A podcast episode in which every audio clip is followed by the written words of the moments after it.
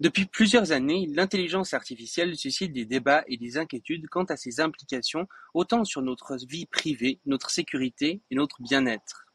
Mais depuis quelques mois, tout s'est accéléré à une vitesse sans précédent. La sortie de ChatGPT a lancé une véritable course à l'IA. Là où certains s'en inquiètent, pensant que cela causera d'énormes dommages à la société, D'autres s'en réjouissent, pensant que cela va permettre de faire avancer la science et la technologie pour créer un monde meilleur. Récemment, une lettre ouverte avec les signatures de centaines des plus grands noms de la technologie, dont notamment Elon Musk, a encouragé les principaux laboratoires d'intelligence artificielle du monde à suspendre la formation de nouveaux systèmes surpuissants pendant six mois, affirmant que les récentes avancées de l'IA présentent des risques profonds pour la société et l'humanité. Ils appellent donc à un moratoire sur le développement de l'IA afin de permettre une réflexion approfondie sur les conséquences de cette technologie, de mettre en place des garde-fous pour éviter les dérives potentiellement dangereuses.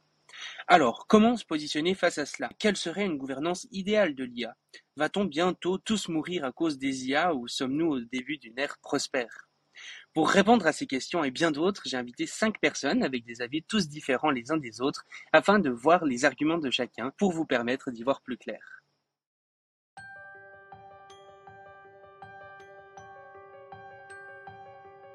Bienvenue sur le Futurologue Podcast, le podcast pour comprendre les enjeux de demain. Et du coup, je vous propose de commencer par une petite présentation. L'idée, c'est que en quelques phrases ou euh, quelques mots, encore mieux, euh, vous dites euh, qui vous êtes, et puis aussi peut-être dans quel cadre est-ce que vous vous intéressez à l'IA Qu'est-ce qui a fait que, que quel est le, le, but dans lequel vous vous intéressez à l'IA quelque part? Du coup, Jérémy, si tu veux commencer, je te laisse la parole. C'est parti. Alors, moi c'est Jérémy, docteur et ingénieur en intelligence artificielle. Euh, c'est mon métier, mais c'est aussi ma passion. Euh, je, me suis engagé dans l'intelligence artificielle parce que j'avais la flemme de travailler. Euh, je voulais que les robots fassent tout à ma place et plus et moins, comment dire, moins égoïstement. Je voulais que ce soit à peu près la même chose pour toute l'humanité. je voulais débarrasser les, les gens des, des tâches pénibles. Et ce n'est qu'un peu plus tard que je me suis rendu compte que le faire à grande échelle n'était pas n'allait pas se faire aussi facilement que ça. Et du coup, depuis quelques années, je me passionne pour l'alignement, la sûreté et la gouvernance de l'intelligence artificielle et sur ces enjeux futurs. Super. Du coup, euh, Frédéric, si tu veux euh, faire euh, la même chose. Oui, alors Frédéric Balmont, je suis porte-parole et trésorier de l'Association française transhumaniste. Et euh, je m'intéresse aux questions d'intelligence artificielle, évidemment, en tant que, transhumaniste. Hein. Du coup, les aspects à la fois de, dire d'outils qui peuvent être très puissants pour euh, développer les, euh, les sciences et les techniques qui pourraient améliorer la condition de l'humanité, mais aussi en tant que j'ai une formation de philosophe sur ces questions de peut-être d'identité et de différence avec le fonctionnement de l'esprit humain. Euh, bah à la fois voilà pour se poser la question comment est-ce que fonctionne euh, l'esprit humain aussi? Est-ce que c'est quelque chose de, processuel de rationnel etc euh, est-ce qu'il y a quelque chose en plus? Et s'il y avait quelque chose en plus hein, de type je sais pas imaginaire création mais au sens dans un sens plus métaphysique est-ce que les IA pourraient mm, finalement voir cette qualité émerger ou être ou être produite autrement voilà, c'est un peu ces questions-là aussi qui m'intéressent. Excellent. Du coup, euh, Didier, je te laisse prendre la parole. Donc, euh, Didier Garnel, euh, vice-président de l'association française transhumaniste Technoprog. dans la vie normale, je suis juriste dans une administration qui s'occupe de sécurité sociale. J'ai 61 ans, je vis en Belgique. Et je suis membre de l'AFT d'abord parce que passionné par tout ce qui est question relative à la longévité, la possibilité de vivre beaucoup plus longtemps, voire peut-être un jour sans durée limitée de vie, sans sénescence, donc sans vieillissement. Et alors, j'ai toujours été situé politiquement à gauche, avec comme différence par rapport à pas mal de gens de gauche que je considère que les progrès technologiques sont globalement positifs, notamment pour l'égalité. et je suis extrêmement intéressé par les questions relatives aussi aux risques, ce qu'on appelle les risques existentiels, donc qui pourraient mettre fin à l'histoire de l'humanité. Et donc, jusqu'il n'y a pas tellement longtemps, c'était d'abord le risque nucléaire, et maintenant, c'est probablement le risque lié à l'intelligence artificielle qui est pour moi le plus grand risque. Et bien sûr aussi, je suis tout ce qui est utilisation de l'intelligence artificielle par rapport à la longévité. Voilà en quelques mots. Excellent. Et du coup, Emmanuel, je te laisse prendre la parole. Du coup, moi, je, m'intéresse depuis à l'IA depuis 2011 à peu près, 2010, quand j'ai. Je crois que c'est une vidéo de de Kurzweil qui, enfin, recommandé par Google, euh, qui parlait de mind uploading et de d'IA. Et c'était pour moi euh, vraiment genre, c'était assez, incroyable. Et en fait, c'est, je crois que c'est, c'est le, le mind uploading toujours qui, qui, enfin qui, qui m'intéresse en fait, même si c'est plus trop à la mode. Et je pense que ça peut arriver très vite, notamment grâce à l'IA. Et euh, pour moi, c'est un changement, c'est plus ce qui m'intéresse, c'est le changement un peu anthropologique et et culturel que ça, que ça occasionne. Donc c'est des sujets que je suis de loin et ça. J'étais architecte à la base, je suis toujours euh, urbaniste, mais euh, ça m'a ça m'a ouvert disons des, des, des genres d'intérêt un peu un peu nouveaux. Je me suis mis à coder euh, il, y a, il y a voilà il y a 5-6 ans. Je me suis mis à m'intéresser aussi à, à tout ce que l'IA pouvait faire pour, pour la science, un peu comme, comme Didier et Fred. Excellent. Et du coup, euh, Siméon, je te laisse aussi euh, te présenter. Bah, du coup, euh, Siméon Campos. J'ai fondé une organisation qui s'appelle Safer AI, qui fait de l'audit d'IA et qui travaille sur les questions de gouvernance de l'IA. Et la raison pour laquelle je suis rentré dans le domaine de l'IA, c'est essentiellement parce que je réfléchissais à la façon dont je pouvais avoir le plus d'impact contrefactuel sur le monde. et assez rapidement, à partir de quand j'ai commencé à explorer un peu les différents champs, je me suis rendu compte que il y a dans notre décennie aller dominer le reste. Euh, donc ouais, il y a deux ans et demi, quelque chose comme ça, j'ai commencé à fortement, euh, fortement m'intéresser à l'IA et réfléchir à comment moi je pouvais euh, essayer de faire que la trajectoire soit bénéfique. Et notamment c'est en grande part grâce à les de Science for All que j'ai été éduqué en premier lieu sur ces, sur ces, sur ces sujets. Eh ben, excellent. Du coup, on voit qu'il y a une diversité d'approches de ces sujets très très grande et ça va nous permettre d'aborder la question sous plein d'angles de vue. Du coup, pour bien situer le, débat justement sur ben, faut-il stopper les intelligences artificielles ou pas, on pourra détailler ce qui se, se cache là-dessous et puis qu'est-ce que ça pourrait donner concrètement. Est-ce que Jérémy, tu pourrais nous faire par exemple une petite présentation de euh, pourquoi, en gros, certaines personnes souhaitent, euh, souhaitent euh, faire justement des moratoires là-dessus, en quoi est-ce que ça pourrait être dangereux? A priori, a priori, on voit les progrès récents en intelligence artificielle, comme ChatGPT, on peut se dire que c'est plutôt rigolo, voilà, ça permet de faire plein de choses, en quoi tout ça pourrait poser problème, et puis pourquoi des gens comme ça ont peur de l'intelligence artificielle? Certainement. Euh, donc le contexte, c'est la lettre ouverte qui a été publiée par le Future of Life Institute, donc euh, une organisation euh, états-unienne, qui a recueilli les signatures. Donc la dernière fois que j'ai regardé, on avait dépassé les 10 000 signatures. donc c'est pas forcément que des chercheurs éminents, hein, ça en fait pas 10 000, c'est beaucoup de gens qui sont intéressés, mais en tête de liste, on retrouve effectivement une brochette de de, chercheurs, euh, certains faisant partie de, de, labos du type DeepMind, un labo assez avancé de, chez Google. Bref, leur inquiétude, c'est, euh, ce sont les systèmes plus puissants que euh, les systèmes de pointe actuels. Donc précisément, les derniers qui sont sortis sont des modèles de langage qui vont prédire le prochain mot des textes, mais de façon extrêmement cohérente.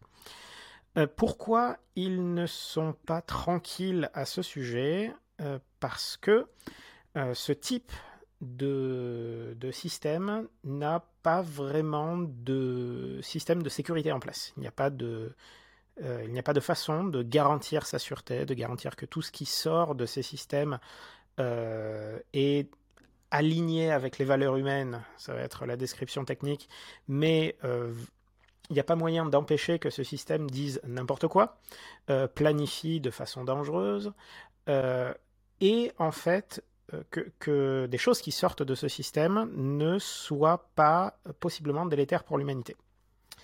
ça, c'est, on va dire, une position qui va faire consensus parmi les signataires.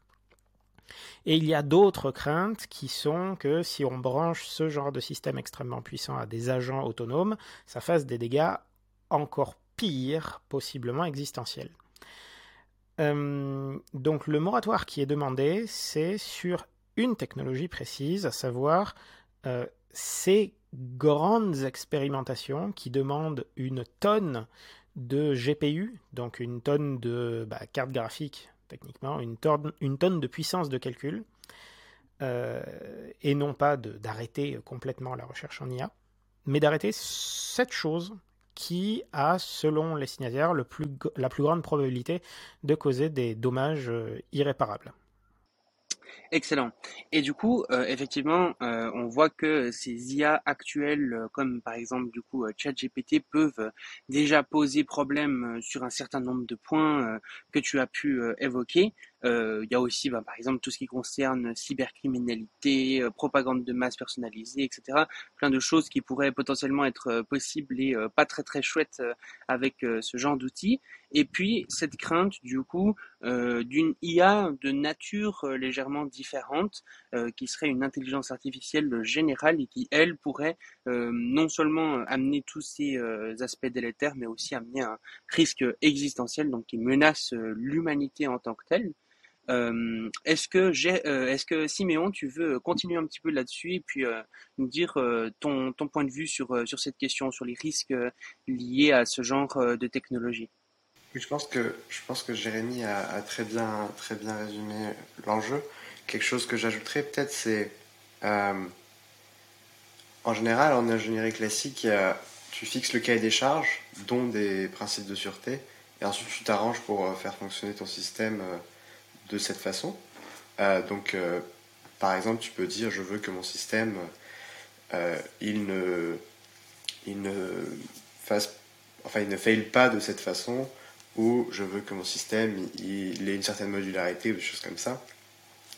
Et en l'occurrence, il y a deux principes de sûreté un petit peu classiques, un peu basiques qu'on pourrait attendre et qui ne sont pas satisfaits avec les modèles large language modèles actuels. Le premier, c'est leur caractère interprétable, donc le fait de comprendre euh, ce qu'il se passe lorsqu'il se passe quelque chose. Donc être dire pourquoi le modèle a fait ça plutôt que n'importe quoi d'autre. Et la seconde chose, c'est le caractère euh, limitable, on pourrait dire boundable. Euh, donc on peut mettre des, limites sur ce que le système peut faire de pire. Et ça, euh, on n'est pas non plus capable de faire ça avec la technologie actuelle. Et donc une application, c'est euh, effectivement, il peut être assez sain d'essayer de ralentir cette technologie et d'accélérer les autres technologies qui, par exemple, répondraient à ces critères de base. Euh, parce que si jamais on répond à ces critères, on est déjà dans une bien bien meilleure position pour avoir relativement rapidement des IA qui peuvent apporter tous les bénéfices été, qui vont être énoncés et qui ont déjà été discuter à beaucoup d'endroits, sans euh, mettre en péril, euh, mettre en péril l'humanité potentiellement. Donc on reviendra effectivement sur euh, cette notion de, risque existentiel lié euh, à l'intelligence artificielle euh, générale un petit peu plus tard. Pour l'instant, on va se concentrer un petit peu sur sur le reste. Donc déjà, peut-être, donc là on a vu les, les, potentiels aspects négatifs de ce genre de technologie, des, en l'occurrence GPT, GPT-4 et les large language models. Euh, peut-être d'un point de vue euh, positif, que ce soit sur ces technologies ou même sur euh, l'IA en général. Est-ce que, par exemple, Emmanuel, tu aurais des, exemples de en quoi l'intelligence artificielle pourrait améliorer à quelque part le bien-être de l'humanité? Alors, il y a, bah, ce à quoi on pense tout de suite, bah, ce qui est intéressant, c'est, juste pour revenir sur la lettre elle-même, c'est qu'il y a, bon, y a certains grands chercheurs connus comme Benjo qui l'ont signé.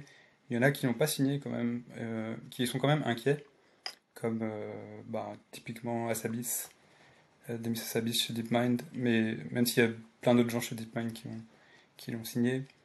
Et je pense que typiquement ce que fait DeepMind, c'est c'est du positif, c'est une sorte de, pour moi c'est une sorte d'université euh, euh, concentrée, une sorte d'université, euh, une super université avec peut-être des milliers de gens qui peuvent travailler pendant des milliers d'années, mais sauf que ça prend une ou deux minutes, et sur des problèmes comme ça théoriques peuvent, avancer, alors bon c'est limité, ça, règle pas tous les problèmes, mais DeepMind s'est déjà attaqué à, des trucs comme l'énergie, euh, le, les problèmes de biologie euh, assez complexes. Donc ça, c'est clairement c'est le, grand point positif. Et, euh, après, sur cette lettre, je, pense que elle est quand même intéressante dans le sens où ça, attire l'attention. En fait. Je pense que c'était aussi un début de cette lettre. C'était attirer l'attention de, de, des politiques pour qu'ils commencent à avoir aussi le potentiel en fait positif. Parce qu'en mettant le doigt en fait sur les, c'est quand même le Future of Life Institute qui l'a a, lancé. Et du coup, en mettant le point sur le négatif, on implicitement le met aussi sur le, positif. Y a, cette, sorte d'accélération en fait est, quand même euh, mis en avant. Du coup, c'est bien qu'elle existe malgré tout, même si sur les modalités, enfin, six mois, ça semble complètement, ça, ça semble très peu. Euh, surtout avec le déploiement de, de, modèles euh, open source là, qui sont très récents. Du coup, voilà, il y a la faisabilité, il faudra peut-être qu'on en parle aussi. Mais euh, le positif, oui, c'est essentiellement pour, pour la, science. Hmm. Et, et, donc euh, là, tu parles de tout un tas de, de, bénéfices justement qui pourraient être liés à ça. Est-ce que peut-être euh, tu pourrais aussi dire, donc de ce que j'ai compris, euh, Jérémy et Siméon sont assez d'accord euh, sur ce que l'IA pourrait apporter de, de positif, mais sont malgré tout très inquiets des, des aspects négatifs qu'on a évoqués. Est-ce que toi tu te positionnes du coup de la même manière qu'eux, ou est-ce que tu vois des, des, différences par exemple par rapport à, aux dangers qu'ils ont pu évoquer? Est-ce qu'il y en a certains que tu trouves pas pertinents. Alors les deux, les, les, aspects, il y a beaucoup d'aspects qui me font penser en fait, euh, ce que tu disais Siméon, sur, euh, ça me fait penser à des humains en fait. Euh, on peut pas prévoir exactement ce que va faire un humain. Euh, quand tu conçois un humain, typiquement, bah, tu sais pas le pire qu'il peut faire techniquement. même si tu lui donnes la meilleure éducation possible, tu le mets dans un système légal, judiciaire, tel qu'il existe, qui est assez complexe. Malgré tout, ben, y a, on sait jamais en fait, on est, on est des boîtes noires nous-mêmes. Et du coup, je... c'est plus une question, c'est une question un peu. Je pense que euh, la, voir, voir de ce côté-là, en, les imaginant comme des, comme des, comme des humains et tout ce que ça a d'imprévisible, c'est effectivement la bonne, la bonne piste. Après, il y a, je pense qu'il parle dans la lettre de tout ce qui est euh, cybercriminalité, euh, la, facilité en fait à, enfin, disons que la, difficulté à gérer le, la privacy, enfin, les données personnelles, tout ça, c'est des, des, des, problèmes qui existent, qui existent déjà en fait. Du coup, euh, effectivement, je pense que il y a, y a, enfin, c'est une vraie question et c'est une question qui me semble importante de, de poser. Mais moi, ce qui me, ce qui me dérange, c'est que les, les, risques réels, quand ils sont articulés, quand ils sont, euh, quand ils sont, euh, les risques que ça impacte le monde réel, ils sont toujours assez, euh, assez flous en fait. Et peut-être ça vaudrait le coup de, de, de dire vraiment qu'est-ce qu'est-ce qu'on risque. Parce qu'au début d'Internet, il y avait un peu la même chose. Sur, ben, si on met tous ces gens en contact, on va rien pouvoir contrôler. Ça va être, il peut y avoir des, des attaques paralysantes de virus. Ça faisait, peur en fait il y, a, il y a 20 ans. Au final, on s'est rendu compte que c'était une sorte de course aux armements, mais que euh, le positif a, a, gagné. Ok. Donc, euh, si je résume un petit peu euh, ta position, en gros, euh, tu prends en compte les dangers, mais il y a certains que tu nuancerais. Tu dirais qu'il n'y a pas de différence fondamentale avec ce qui a pu se faire avant, et en tout cas pas de différence fondamentale avec ce que les humains peuvent être et faire aussi. Donc, tu es dans un truc où justement il faudrait accélérer l'intelligence artificielle pour avoir tous ces bénéfices le plus rapidement possible. Est-ce que, Siméon, tu voudrais peut-être réagir par rapport à tout ça? Oui, tout à fait. Merci beaucoup pour l'intervention. Côté, sur le premier côté, euh, accélérer la science.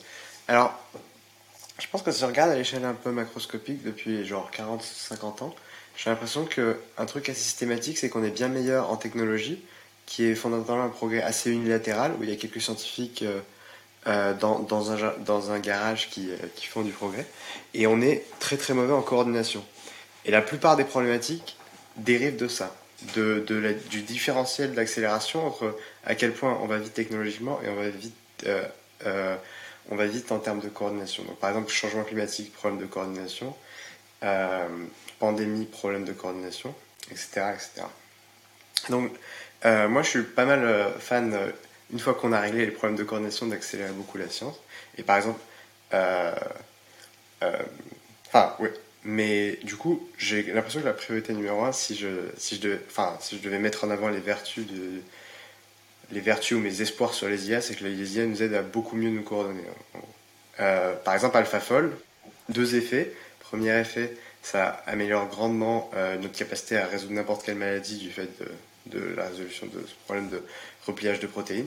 Second effet, ça permet à des personnes de construire bien plus rapidement n'importe quelle euh, pathogènes, euh, donc d'améliorer des pathogènes notamment. Et bah, du coup, il y a le risque d'unilatéralité qui est qu'il devient substantiellement plus facile pour un petit groupe de personnes d'affecter l'ensemble des autres humains négativement en créant un virus. C'est un exemple de, voilà, il faut résoudre la coordination euh, au moins aussi vite que la science si on veut euh, que ça soit positif. Et enfin, sur la question des humains imprévisibles, la grande différence entre les humains, pourquoi les humains, ça pose pas trop problème, Bon, déjà, ça pose un peu problème quand même. Donc, il y a eu Gengis Khan, il y a eu Hitler qui ont fait des choses à assez grande échelle. Et, après, mais personne n'a jamais pris l'ensemble du contrôle du monde. Euh, et, euh, et, la principale différence, je dirais, c'est cette notion de à quel point un humain, en gros, c'est la variance de puissance intra-humain. L'humain qui arrive à atteindre le plus de puissance est pas beaucoup, beaucoup plus puissant que euh, l'humain médian.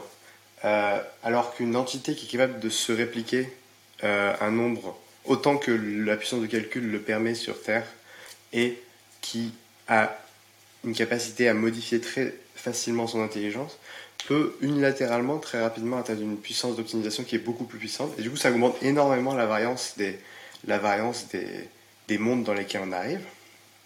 Et donc ça signifie que c'est pour cette raison qu'on peut vouloir bound les, enfin vouloir limiter les, les mondes négatifs quoi.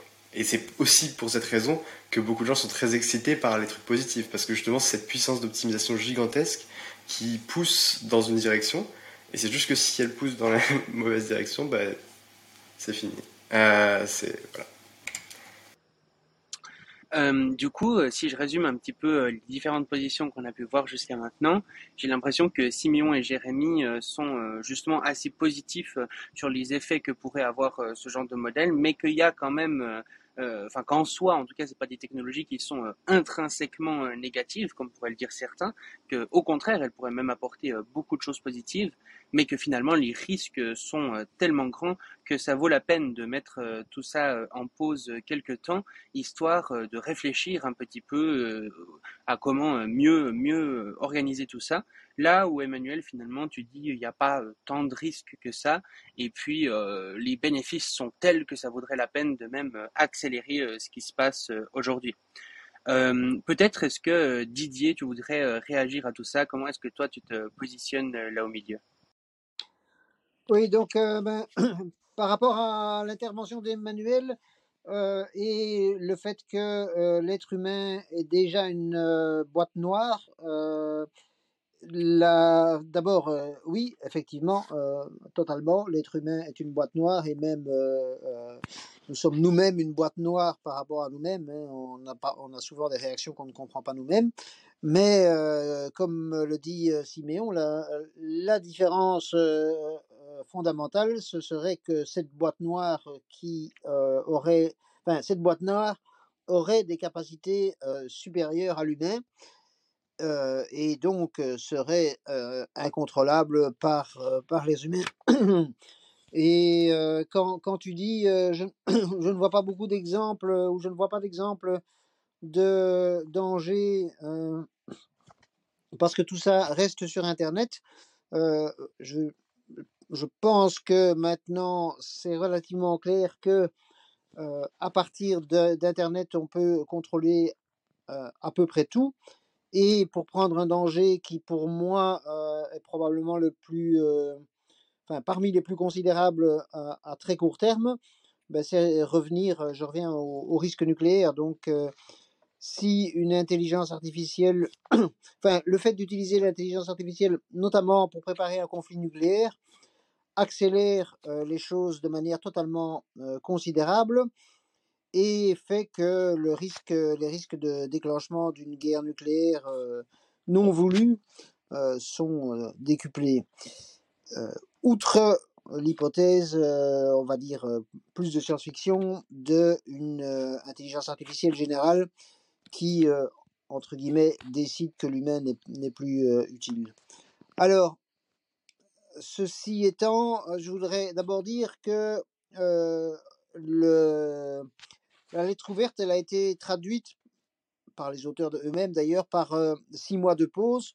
Mais attention, c'est six mois de pause pour pouvoir en fait,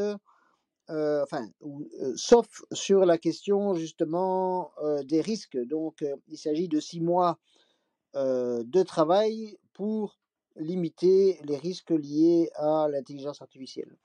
Ça, c'est quand même important de le dire. Euh, après, euh, je suis totalement conscient que euh, les... par rapport aux arguments, on va dire, contre ce moratoire par rapport au progrès de l'intelligence artificielle en dehors des questions de sécurité, parmi les, arguments contre, il y a le fait que ce serait très difficile à imposer, ben, notamment à la Chine, et disons en dehors du, contexte États-Unis-Europe. Ça, c'est une première chose. Mais on peut constater que jusqu'ici, quand quelque chose s'est décidé au point de vue de, l'intelligence artificielle ou des progrès technologiques au niveau États-Unis-Europe, ça a été plus ou moins respecté ailleurs. Hein. Le dernier cas important étant tout ce qui est autour du RGPD, euh, donc l'Europe l'a emporté dans ce domaine-là, à tort ou à raison d'ailleurs, pour moi plutôt à tort, mais bon. Euh, donc il y a cette euh, difficulté-là, j'en suis conscient. Peut-être une chose que je voudrais dire en plus, c'est je trouve absolument fascinant que les meilleurs spécialistes au monde de l'intelligence artificielle sont aussi éloignés les uns par rapport aux autres mais euh, donc certains disant qu'il y a vraiment des risques euh, immédiats et d'autres disant qu'il n'y a vraiment pas de risque important. Mais je pense que là, euh, il y aurait, il y aurait même que un risque de, on va dire, de, de nous autodétruire de 1 sur 100, 1 sur 1000. Ben, il faudrait quand même faire la pause si, toute chose étant égale par ailleurs, cette pause a pour conséquence de diminuer les risques.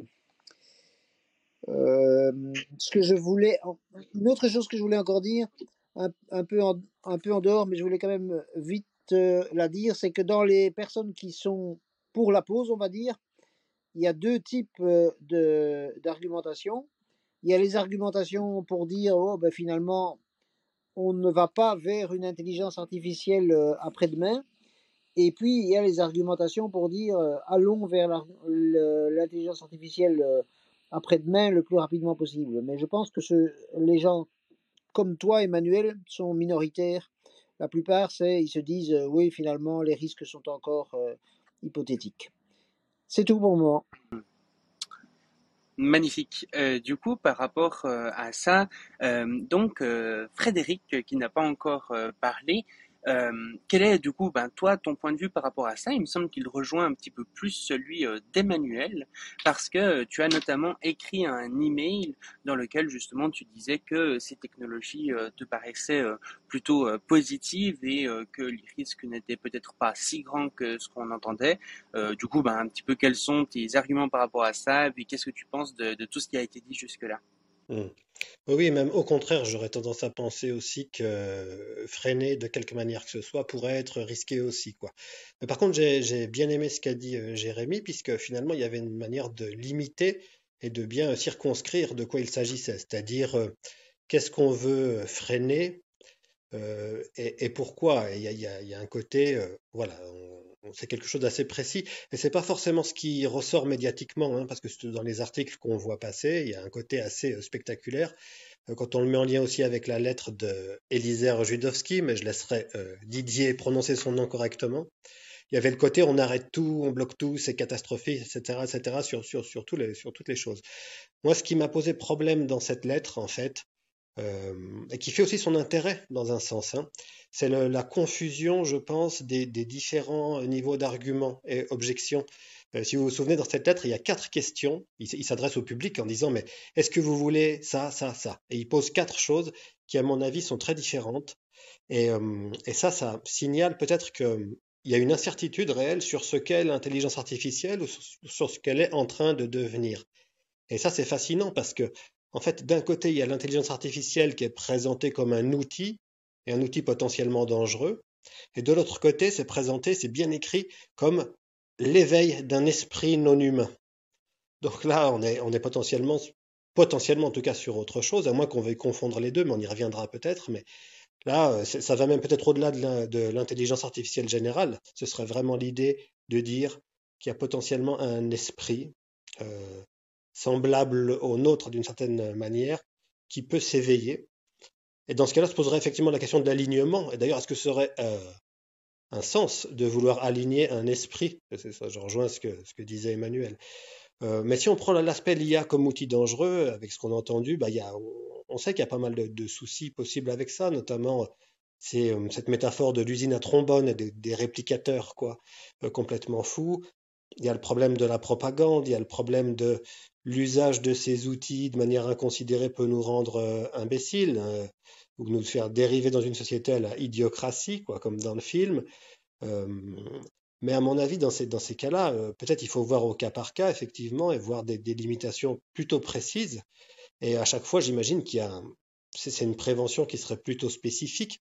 Alors, euh, alors peut-être vous objecterez en disant que non, non, y a pas, une prévention spécifique, il faut un truc vraiment massif et global, mais moi, il il me semble pas là-dessus, si c'est si qu'un outil et sur des, points précis. Euh, après, euh, je sais pas, peut-être qu'il faut aussi, faudrait démontrer en quoi justement l'IA c'est spécifique et très différent des autres risques qu'on connaît déjà et qui sont, qui donnent un différentiel de puissance énorme. Je pense, je sais pas, au nucléaire, euh, à la télé ou, à, la drogue, avec toutes les questions de prohibition qu'il peut y avoir autour. Et on voit qu'on, enfin, ça serait peut-être pas une solution d'interdire le nucléaire ou d'interdire la drogue ou d'interdire euh, la télé, quoi.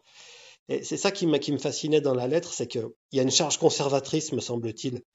Donc là, je me situe moins à un niveau technique sur l'IA qu'à un niveau politique, mais dans ces questions-là, il y a un niveau de, de conservatisme politique et presque, je dirais, une crainte pour l'égalité, justement. Et c'est pour ça que j'ai bien aimé ce que disait Siméon sur le différentiel de puissance. Là, c'est très important.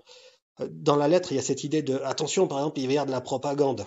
Mais on ne se pose pas la question de la propagande déjà actuellement, des médias autorisés, etc., des problèmes d'éducation à l'esprit critique, euh, des difficultés peut-être à sanctuariser des, lieux euh, où il y a de, la méthodologie et de l'information qui est, euh, qui est, qui est sécurisée, quoi, qui pourrait être, euh, qui pourrait être utilisée correctement.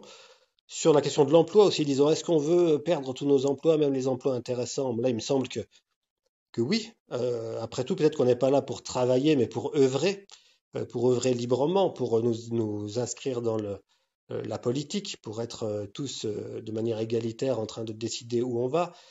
Ça nous oblige à ré- réfléchir aux questions de revenus universels, etc., voire à passer notre temps à essayer de comprendre ce qui se passe dans les boîtes noires, si tant est qu'on le puisse, plutôt que de bosser, quoi.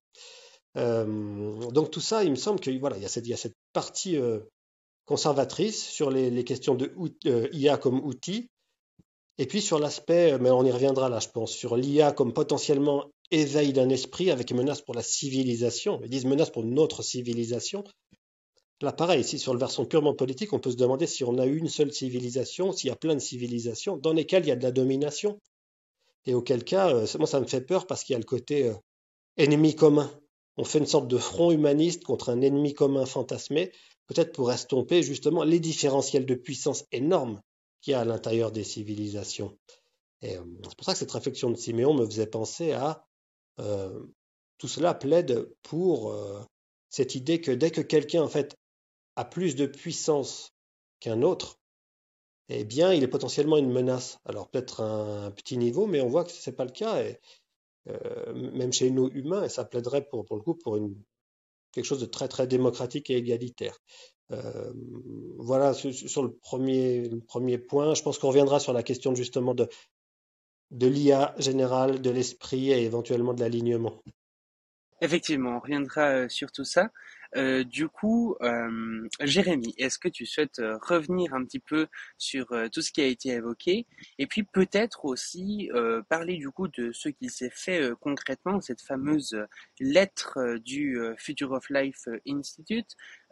Qu'est-ce qu'elle propose du coup concrètement? Est-ce qu'elle propose de supprimer l'entièreté des intelligences artificielles ou est-ce qu'il faut justement, comme on le disait, quand même investir par exemple dans la sécurité et dans des systèmes peut-être qui sont pas spécialement dangereux? Est-ce qu'on pourrait continuer, par exemple, à développer des IA, euh, par exemple, pour la médecine, euh, tout en euh, arrêtant les choses plus dangereuses, jugées plus dangereuses comme ChatGPT Qu'est-ce que cette lettre propose Qu'est-ce que tu en penses? Est-ce que tu penses que c'est suffisant, que ça ne l'est pas? Quel est ton avis sur tout ça? Et puis sur tout ce qui a été dit juste avant alors ça va être difficile parce qu'il y a beaucoup, beaucoup de, sujets qui ont été évoqués par, par tout le monde. Euh, je vais du coup juste répondre à ta question. Euh, que propose la lettre? Euh, Pas grand-chose, en fait. La, la, lettre propose juste un moratoire sur ces expérimentations, le temps de pouvoir effectuer plus de travaux de sûreté, mais insiste aussi, la, lettre met un peu les formes sur, effectivement, nous allons continuer à faire des progrès en intelligence artificielle, euh, mais ne propose, ne, met pas en avant techniquement tout ce qu'on peut faire avec. Euh, la, lettre se place euh, sur, dans un contexte de développement de l'intelligence artificielle, de son utilisation, de sa démocratisation et de son utilisation du coup par des milliers et des milliers d'entreprises. Donc euh, on va dire tous les praticiens de l'intelligence artificielle euh, peuvent voir, et c'est le cas aussi de plus en plus pour le grand public, les bénéfices de l'IA. Euh, donc la lettre n'a pas vraiment besoin de proposer quoi que, ce, quoi que ce soit, vu que la recherche va suivre son cours de toute façon. donc ce qui est proposé, c'est vraiment assez, assez limité. Euh, c'est vraiment euh, stopper, euh, stopper, ces, stopper ces recherches, enfin mettre sur pause, pardon, pendant six mois, et pouvoir... alors oui, c'est vrai. Ce qu'elle va promouvoir par contre, ce sont les efforts de sûreté. il y a beaucoup de recherches techniques en alignement de l'intelligence artificielle, donc où l'on essaie de concevoir des moyens de faire en sorte que les machines euh, soit plus performante que les humains sur certaines tâches, euh, tout en n'échouant pas de façon catastrophique euh, dès qu'on les sort de leur zone d'entraînement, dès qu'on les lâche dans un contexte plus large, par exemple sur Internet, ou qu'on les met en contact avec des humains qui vont les tester sous absolument toutes les coutures et parfois même jouer à, on va dire, trouver leur vulnérabilité. Euh, donc comment faire? Euh, Donc ces recherches en sûreté ont vocation à boucher ces trous, à boucher ces vulnérabilités et à faire en sorte que même si on commence à déployer, donc comme disait Siméon, euh, ces systèmes à grande échelle, parce que bientôt ce sera possible, c'est-à-dire que les systèmes puissants aujourd'hui ne tournent que sur des sur des ensembles de processeurs très larges, mais la technologie aidant, cette, ces systèmes vont se démocratiser, vont pouvoir tourner sur à peu près n'importe quelle machine accessible pour quelques milliers d'euros. Donc la grande question est comment faire pour que ces systèmes, qu'on peut circonscrire aujourd'hui, parce qu'il n'y a que de grands labos qui, euh, n'y a que de grands labos qui peuvent les faire tourner aujourd'hui, euh, comment faire pour ne pas multiplier ces dangers en les faisant proliférer? Et ça, c'est un sujet, et on n'est même pas encore arrivé sur le sujet des agents autonomes.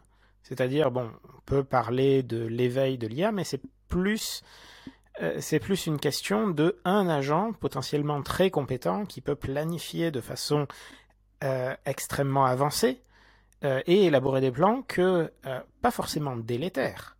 Pas, nécessairement, c'est pas, pas obligé que ce soit délétère. C'est juste que dans l'espace de tous les plans possibles, il y en a beaucoup que l'humain ne sait pas anticiper. Et parmi tous les plans possibles que l'humain ne sait pas anticiper, il y en a beaucoup où l'humain n'est pas vraiment pris en compte. Donc il n'y a pas de raison de penser que les plans euh, soient par défaut bénéfiques pour les humains. Donc ça c'est l'autre c'est l'autre source d'inquiétude. Et après on peut extrapoler suivant la puissance de l'agent euh, à quel point ça va faire des dégâts. Euh, mon opinion personnelle est que ça va faire vraiment vraiment beaucoup de dégâts.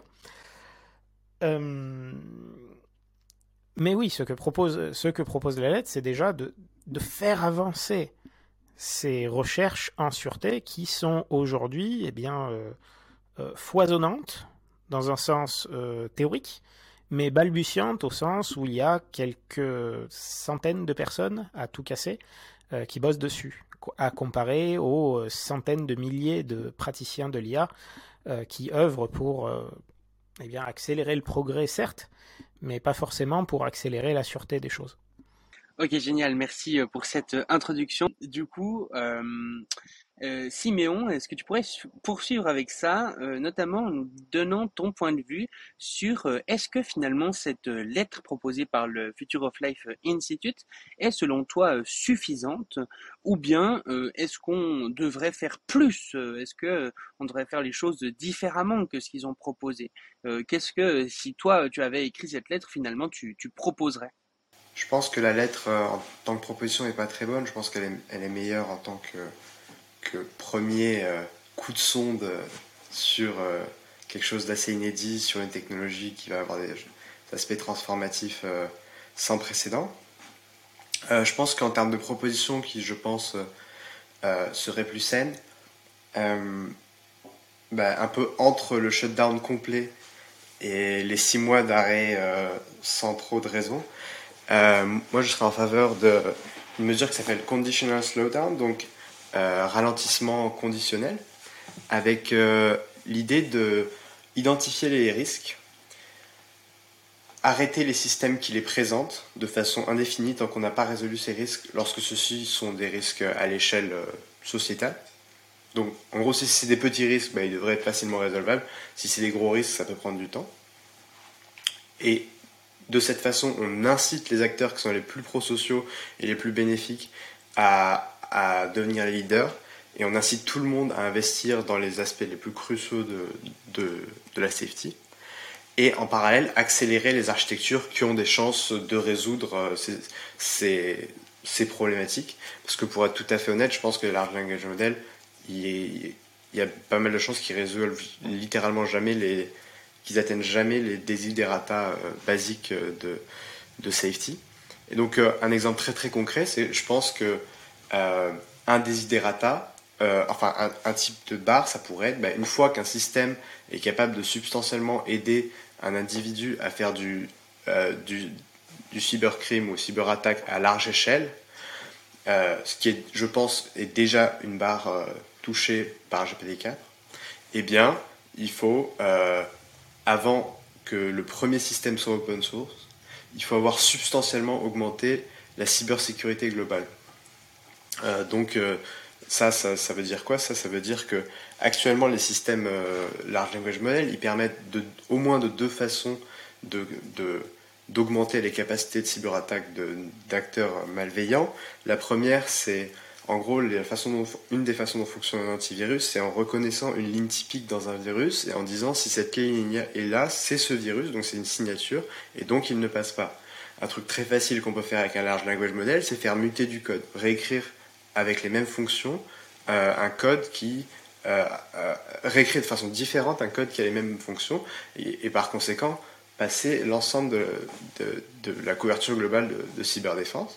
Et la seconde chose qui a déjà été faite une première fois, c'est une analyse globale de couverture, enfin une analyse globale de exploits, donc des, de, de failles de sécurité dans n'importe quel site internet, et ensuite pour les attaquer de façon adéquate.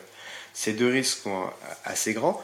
Et une fois qu'il y aura un GPT-4 open source, on peut être à peu près sûr qu'au moins les États et probablement les acteurs plus petits vont utiliser ces modèles pour faire ça. Et donc, la problématique, c'est comment on accélère différentiellement les technologies qui permettent de, par exemple, de, augmenter la cybersécurité globale. Et là, ce qui est intéressant, c'est avec ce système, avec ce, cette problématique très très simple, qui est la cybersécurité, qui est une problématique qui a déjà été atteinte avec GPT-4, on se rend compte que mécaniquement, ces systèmes ont des, des, effets tellement transformatifs sur la société que, par exemple, ils vont nous forcer à aller vers une gouvernance globale extrêmement rapidement. Là, vous voyez un truc qui permet à un acteur relativement unilatéralement de hacker n'importe quel système sur Internet très rapidement avec relativement peu de connaissances, ça veut dire que en contrepartie, il faut qu'il y ait quelque chose de global qui s'assure que l'ensemble des systèmes existants euh, sur Terre euh, ils, aient euh, un certain niveau de cybersécurité qui permettent d'échapper à ces petits acteurs. Et, là, on parle dans, on parle pas dans 5 ans, on parle de le premier GPT-4 open source, je pense qu'il va causer des cyberattaques sans précédent. Et si à ce moment, il n'y a pas eu un, progrès gigantesque de couverture globale de cybersécurité, ben, je pense que ça va se voir. Et je pense qu'on va entrer dans un monde substantiellement plus instable en termes de cybersécurité.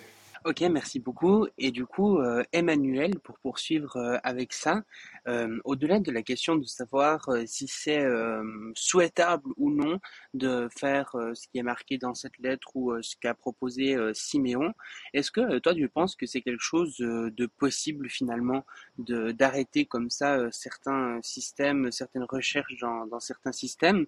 Est-ce que le progrès, on entend parfois quelque part que le progrès serait comme quelque chose d'inarrêtable que maintenant le, tout a été euh, déjà lancé sur euh, la voie publique et que c'est euh, trop tard pour faire marche arrière.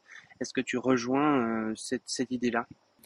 Non, mais globalement, je suis assez d'accord sur le fait que, effectivement, mais comme j'ai dit tout à l'heure, c'est une, une, une, arms race, comme ils disent en anglais, c'est une course aux armements où en fait, ben, on a intérêt à, à être effectivement qui est la cyberdéfense au même niveau ou un niveau supérieur à la cyber, aux cyberattaques. Mais ça, c'est depuis vraiment le début. Moi, j'ai. Depuis le début d'Internet, je me souviens qu'il y avait ces, discussions en fait de, de comment on fait en fait euh, s'il y a quelqu'un qui, euh, qui est mal intentionné et qui euh, se débrouille pour, pour, inventer le virus ultime qui met en rade tout le monde, tous les, les, les, PC de toute la planète. Et le, le, champ de la cybersécurité, il est, il est assez, assez développé maintenant. Du coup, euh, effectivement, il y, aura euh, une grande facilité à, faire des attaques massives. Et, ce qui inquiète pas mal les gens, je pense notamment ce qui a inquiété pardon, euh, Sabis, c'était que des, États comme la Russie, clairement, mettent la main sur. enfin, entraînent eux-mêmes leur, leur, modèle. Et, s'en servent pour créer soit des, armes des, pathogènes, des armes chimiques ou des, euh, des systèmes en fait de cyberattaque euh, ultra puissants. Et effectivement, je pense que c'est une. Pour moi, c'est ce qui est le plus dangereux actuellement. Euh, mais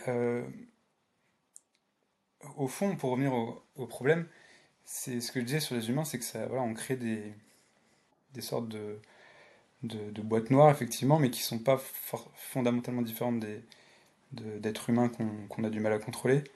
Et, euh, encore une fois, il n'y a pas de.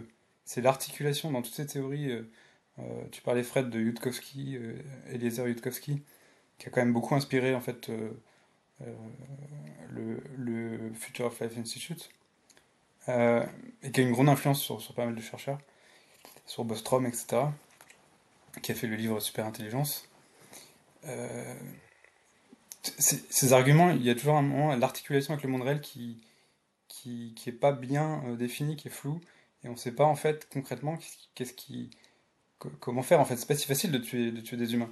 Il faut, il faut des, même si tu as, tu as des, des, trucs comme la secte Aoum ou des, trucs, des organisations terroristes, euh, l'État islamique, ils avaient euh, créé en fait euh, toutes les conditions pour, pour faire des armes chimiques ou des. là, je parle des, des, risques, des risques réels en fait pour l'humanité. C'est pas si simple. Et, et ensuite, il y a tout ce qui est euh, en fait, en fait c'est open source quoi. Et déjà en fait aujourd'hui il y a des, il y a même pas GPT-4 c'est même pas GPT 3 3.5 il est déjà assez euh, assez dangereux en fait et euh, là ils se rendent compte que que en fait le les systèmes en fait de chain de de chaîne de raisonnement en fait si on améliore en fait à la marge les les, les, grands modèles de langage, ils sont déjà capables de, de, de faire beaucoup de d'améliorer leur raisonnement. Et du coup, on n'a on pas encore tout à, tout à, fait fini avec euh, GPT-3 et GPT-4, je pense. Euh, et puis euh, voilà, à terme, ça sera faisable, c'est déjà fait sur des ordinateurs personnels. En fait, un cerveau euh, artificiel, c'est pas si gros que ça, en fait. Du coup, bah, merci beaucoup pour tous ces arguments. Par rapport à la question que j'avais posée, donc de savoir si, même si on le voulait, est-ce que ça serait faisable ou pas, est-ce que Jérémy, par exemple, tu pourrais répondre à cette question? Est-ce que vraiment c'est c'est possible de, de faire ça ou c'est trop tard, la course est lancée, la course à l'armement est lancée, on pourra jamais revenir en arrière Simeon parlait de coordination. Ici, c'est typiquement un souci où euh, dire que ça ne va pas marcher va faire que ça ne va pas marcher. Euh, c'est un dilemme classique de, course aux armements, c'est-à-dire que euh, si deux parties disent Eh bien écoutez, nous sommes parfaitement partants pour arrêter, mais voyez-vous, si nous nous arrêtons, en face, ils vont pas s'arrêter. Et on peut dire ça des deux côtés. Et on se retrouve dans un dilemme très classique de théorie des jeux où euh, théoriquement le monde se porterait mieux si tout le monde se rendait compte que les autres n'ont pas intérêt à bouger non plus. Euh, donc dans ce cadre, euh, la lettre du Future Life Institute est pas là, ne part pas avec un optimisme gigantesque, disons euh, je pense qu'il y a assez peu de signataires qui vont être optimistes quant à la mise en application de ce qui est proposé. Euh, le boulot en termes de gouvernance, en termes d'essayer de convaincre des gouvernements de prendre euh, ces risques au, sérieux, ne serait-ce même que les risques actuels des systèmes actuels, pour ne rien dire des systèmes futurs, c'est déjà assez compliqué de convaincre les gouvernements qu'il y a un problème, il y a des lobbies qui travaillent, et je prends le lobby dans le sens euh, assez large. Hein. Il y en a un, euh, je mentionne par exemple le Center euh, for Security and Emerging Technology, le. Euh, Simon pourra en reparler, mais il y a plein de gens qui essaient de, convaincre les gouvernements. Et, on n'en est pas encore là. Donc là, dans le climat actuel, je ne suis pas très optimiste sur le fait que la communication que, que ça se fasse. Par contre, il se trouve que la lettre a lancé le débat, a fait euh, beaucoup de gens, j'allais dire tout le monde, mais c'est ma bulle moi, euh, beaucoup de gens en parlent, euh, les progrès de ChatGPT et les nouvelles les, les, nouvelles tendances en intelligence artificielle sont beaucoup plus populaires depuis maintenant un mois. Ça s'accélère encore. Donc la prise de conscience est facilitée par cette lettre. Savoir qu'il y a un risque, c'est aussi faciliter la réaction face au risque. Euh, l'autre côté, c'est de tomber dans l'alarmisme. C'est pour ça que j'insistais beaucoup sur euh, ce que j'insistais beaucoup sur euh, ce que sur le fait de rassurer un peu sur non, on n'est pas en train de stopper l'IA en entier. mais aujourd'hui, là, même s'il y a peu de chances que le, que le moratoire arrive, il est important de communiquer sur ces sujets tout court. C'est l'idée. Ok, merci beaucoup. Et du coup, est-ce que Fred, tu voudrais rebondir un petit peu sur toutes ces interrogations et ces questionnements? Oui, en fait, bah, c'est pour, exprimer une un questionnement que j'ai en, vous écoutant. Est-ce que, parce que là, vous, vous parlez effectivement de, on parle tous de, théorie des jeux et du fait que, mais peut-être que le voisin, on n'est pas du tout, on n'a pas confiance. Il y a des États qui ont de, la, puissance informatique, qui vont continuer, etc. Donc, on ne peut pas faire. C'est vrai que, surtout vu le contexte géopolitique, euh, on se dit que c'est pas pas demain la veille qu'on arrive à avoir une gouvernance mondiale, bien que ce soit d'autant plus nécessaire que jamais peut-être. Donc ça, c'est un paradoxe pour le coup intéressant, mais est-ce que du coup là-dedans, vous pensez qu'il faudrait... Euh, euh, enfin non, est-ce que ce serait possible en fait à la fois de continuer, à la fois de mettre le paquet quand même, et notamment les États les plus puissants, sur la, la cybersécurité Ou est-ce que c'est nécessairement pour faire de la cybersécurité, il faut, il faut mettre un stop quoi sur, sur tel ou tel point précis. Hein. Siméon, Jérémy, peut-être Siméon. Ouais. Alors sur la, sur la cyber en particulier, donc la cyber c'est plus un exemple d'un problème qui arrive et qu'il faut résoudre. Euh, en gros, la problématique fondamentale, c'est un peu comment tu accélères, tu pousses les, les organisations à plus euh, accélérer le côté euh, défensif qu'offensif. Et comment tu fais pour qu'au moment où les systèmes deviennent open source, et où donc tu as les problèmes d'unilatéralité un petit peu, euh, eh bien, euh, le défensif est déjà gagné, plus ou moins. Euh, et pour ça, en gros, c'est juste de mettre des incitations sur les entreprises à, à, se préoccuper de cette question et à essayer de résoudre ces problématiques à mesure qu'elles arrivent. D'où ma proposition de conditional slowdown. Donc, elles ne peuvent plus avancer tant qu'elles n'ont pas résolu la problématique. Pour revenir très rapidement sur ce que disait Jérémy, euh, ouais, un premier point, c'est qu'une façon de résoudre les problèmes de, de coordination, c'est de faire des engagements conditionnels. Donc de dire, euh, est-ce que les États-Unis conditionnellement sur la Chine fait ça, vous faites ça? Est-ce que la Chine conditionnellement sur les États-Unis font ça, vous faites ça? Et la deuxième chose, c'est une chance quand même très très grande qu'on a, c'est que contrairement au changement climatique, par exemple, où les responsabilités sont extrêmement distribuées entre l'ensemble des entreprises mondiales, là, il y a littéralement 10 entreprises euh, qui race, et même 5 sérieuses, et après, il y a des gens qui se baladent autour. Mais, euh, et donc, c'est un problème de coordination euh, substantiellement plus simple que ce qu'on a pu voir dans le passé, d'autant plus que actuellement l'ensemble des frontrunners, donc des meilleurs, sont aux États-Unis et que l'industrie manufacturière euh, de semi-conducteurs chinoise vient de se faire déglinguer par les États-Unis, par leur export controls, ce qui signifie qu'a priori, euh, d'ici 10 ans, la Chine a assez peu de chances de lead euh, du fait de leur manque d'accès à des chaînes d'approvisionnement de, puissance de calcul adéquats par rapport, par rapport aux États-Unis. Donc actuellement, en gros, en d'autres mots, actuellement, les États-Unis pourraient assez unilatéralement, donc sans avoir besoin de se coordonner avec l'ensemble du monde, implémenter euh, une mesure de, de, ralentissement. Et ce qui est probable, c'est que l'ensemble du reste du monde serait assez content.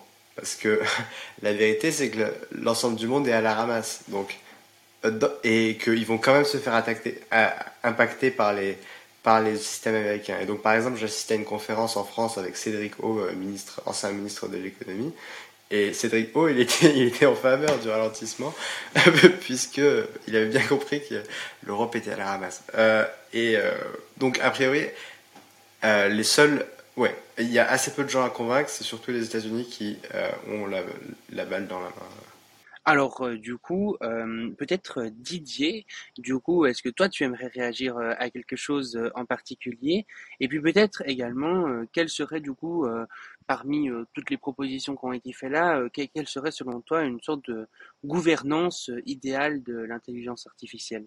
Oui, très court pour répondre que par rapport à la question de Fred, je pense que tu as raison, c'est possible de mettre le paquet sur les questions de sécurité et sans avoir de moratoire, c'est pas pas indispensable.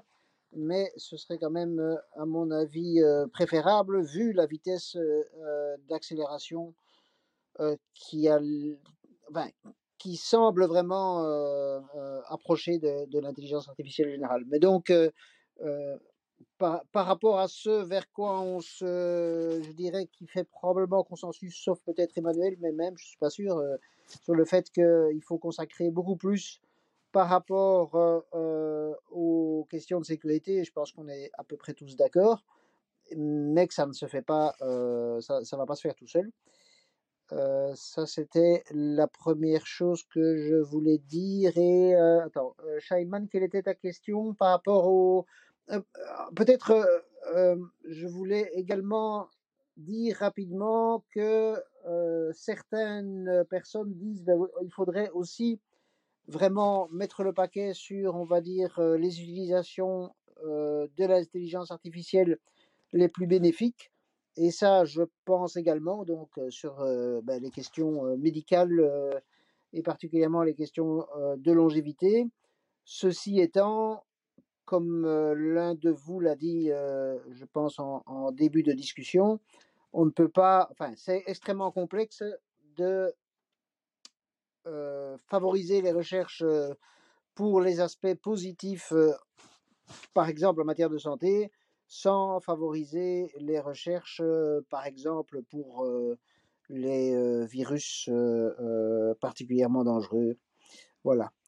Et la dernière chose que je voulais dire, c'est, Emmanuel, tu as, redit, tu ne vois pas en quoi le comment dire, tu, ne vois pas en quoi est-ce que on pourrait agir directement sur des êtres humains en, à, partir du contrôle d'Internet?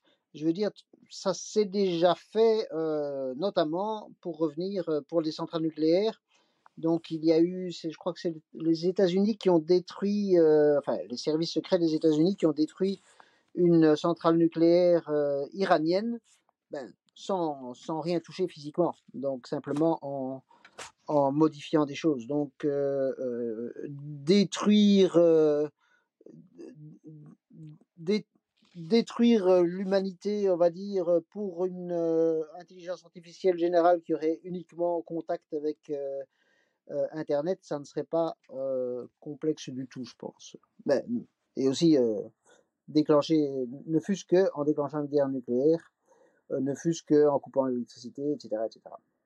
Voilà, c'est tout. Emmanuel, est-ce que tu souhaites euh, réagir peut-être à ça? Euh, Didier, je te redonne la parole dans quelques instants. Bah, sur le, le, fait que qu'on puisse... oui, oui, c'est sûr que... Mais, mais encore une fois, c'est une, une, histoire de, de, de, lutte avec des, des logiciels. C'est même pas besoin, t'as même pas besoin d'IA très puissante en fait. C'est des, systèmes de. Après, l'IA peut t'aider à, trouver des, des algorithmes qui vont, qui vont être problématiques, mais pour moi, le, le, au fond, en fait, le, le problème existe déjà depuis une dizaine d'années. Euh, et en fait, par exemple, là, je suis à Lille. concrètement, il y a la mairie de Lille qui, depuis un mois, est bloquée. Tout le système informatique est bloqué, on peut pas, on peut plus rien faire. Euh, et ça, c'est sans doute peut-être quelqu'un même qui a utilisé Copilot, donc le système en fait euh, créé par. on sait pas, peut-être que c'est probablement des, comme souvent des, des, rançons, euh, rançons logicielles, euh, comme on dit, euh, peut-être basées en Russie, où on ne sait pas très bien, mais peut-être qu'ils sont aidés de l'IA pour... et ouais, non, mais j'insiste sur le fait que vraiment, c'est pas possible. Le problème de l'alignement n'est pas possible à régler, en fait. C'est comme vouloir aligner un être humain, ça, ça ne peut, on n'y arrivera pas, techniquement. Et le fait que depuis 10 ans, on y, on y réfléchisse et qu'on n'y ait pas trouvé la solution, c'est pour moi, c'est symptomatique. On, ne pourra pas implanter de système de contrôle dans les algorithmes. Et c'est tellement simple de faire de, des IA. En fait, le, papier euh, Attention is all you need, euh, les, papiers fondateurs de, de, des systèmes actuels, ils sont sur Internet. Ils sont, c'est, quelque chose que tout le monde a suivi, qu'on peut faire euh, avec le, le, avec la diminution de, disons, de la puissance du coût de la puissance de calcul. Ça va être, chacun pourra avoir des, des, super intelligences chez soi, sur son PC. Et du coup, c'est vraiment impossible. Et c'est pour ça qu'effectivement, il faut aller vers plus de coopération. Euh, Bostrom, il dit qu'on va devoir euh, surveiller un peu tout le monde. C'est peut-être un peu vrai. Mais je vois pas, y a pas, on ne pourra pas concevoir de système sûr. Pour moi, il n'y a pas de technique, c'est pas techniquement possible. Alors, est-ce que l'un de nos deux techniciens, Siméon ou Jérémy, veulent réagir à ça? Je, dis juste que si l'alignement n'est techniquement pas possible, c'est une raison extrêmement forte pour ne pas aller plus loin. Euh, un, des, dangers les plus critiques justement de, de systèmes d'IA très avancés est que, euh, faute d'avoir résolu euh, le problème de l'alignement techniquement, faute de l'avoir résolu, eh bien, mettre en marche des machines puissantes qui ne sont pas alignées causeront des dommages irréparables.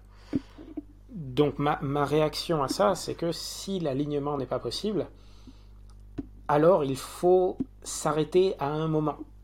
Et ce, que, qui va être difficile, c'est euh, d'avoir un bus qui est euh, lancé euh, à pleine vitesse avec tout le monde sur la pédale d'accélérateur et euh, d'attendre le dernier moment où on est littéralement euh, au bord du précipice pour dire ah c'est bon on s'arrête maintenant. Ça me paraît pas réalisable sans avoir anticipé euh, un possible cran d'arrêt. Peut-être, ouais. Pour ajouter, pour être tout à fait honnête, je suis pas super optimiste non plus sur la capacité de résoudre l'alignement. même si je pense que quand même on a assez peu de preuves, enfin c'est assez difficile de dire dire à, ce stade, parce qu'il y a 300 personnes qui ont bossé pour 10 ans, et je sais pas, la physique, on a mis des, centaines d'années, les plus gros cerveaux pour essayer de, faire avancer, de tomber sur des théories qui, font à peu près sens. Euh, donc c'est assez difficile de savoir à cette étape est-ce que c'est solvable ou pas. Mais effectivement, si, si c'est pas solvable, disons que il peut y avoir des théories morales sur lesquelles il est, il est sain de, c'est pas grave si l'humanité disparaît et si les IA générales euh, dominent. Mais moi, ma théorie morale, elle n'indique pas cela. Et disons qu'il faut quand même assez fortement s'attendre à ça, euh, dans la mesure où, sans aucune exception, euh, il n'y a jamais une, une, espèce moins intelligente qui a réussi à faire qu'une espèce plus intelligente respecte ses intérêts. À savoir, nous, quand on construit un barrage, il y a beau avoir des milliers de fourmis, des millions de fourmis sous nous. Euh, en général, si on veut suffisamment, on tient suffisamment ce barrage, ben on, détruit juste l'ensemble des fourmis. Euh, on a probablement poussé à l'extinction de nombreux ancêtres euh, Homo erectus et autres. Donc, il serait assez optimiste de s'attendre à ce que des choses qui sont plus puissantes que la somme de l'humanité,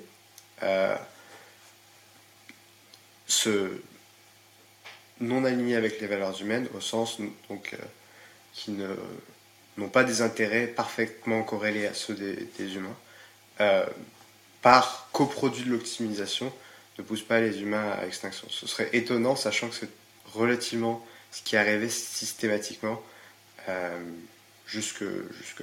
Ouais, donc là, peut-être pour euh, préciser, donc quand on parle d'alignement, il me semble, en tout cas, vous, vous me direz si c'est correct ou pas, mais qu'on parle d'alignement de systèmes du coup plutôt euh, général, euh, là où peut-être des systèmes plus euh, spécifiques pourraient être plus facilement alignés, mais c'est vraiment les systèmes généraux qui sont plus compliqués à aligner. Absolument. Je pense que, en gros, il, est bon d'avoir deux propositions en tête. La première, là où je pense que tout le monde va être d'accord, c'est qu'il est possible de construire des systèmes qui unilatéralement ont une puissance supérieure à la somme de l'humanité. Et lorsqu'on parle d'aller dans l'espace à toute vitesse et d'accélérer la science gigantesquement, en gros, à un moment, on va tomber sur ça. Et la deuxième, c'est euh, du coup, c'est la question de l'alignement de, des valeurs de ce système avec nous. Et moi, ma seconde claim, c'est si un tel système a des intérêts en conflit avec ceux de l'humanité, c'est pas l'humanité qui va gagner. Et du coup, pour rajouter une petite précision par rapport à ça, euh, donc aujourd'hui, on développe des systèmes justement qui sont de plus en plus euh, généraux. Et puis on a on n'a pas tellement, dans tout cas de ce que j'ai compris, on n'a pas tellement d'idées de partir de quel niveau euh, de généralité ça pourrait tout d'un coup causer des problèmes, voilà vraiment imprévisibles, irréparables, etc. Donc on, navigue un petit peu tête baissée sans savoir à quel moment finalement cette IA pourrait vraiment devenir ce qu'on appelle une IA générale et poser des problèmes largement plus graves que ceux dont on parle ici, même si les problèmes évidemment de cybersécurité, de chômage ou je ne sais quoi que peut poser les systèmes actuels sont aussi importants. Est-ce que ça c'est correct? Ouais, tout à fait. On peut, on peut juste avoir des.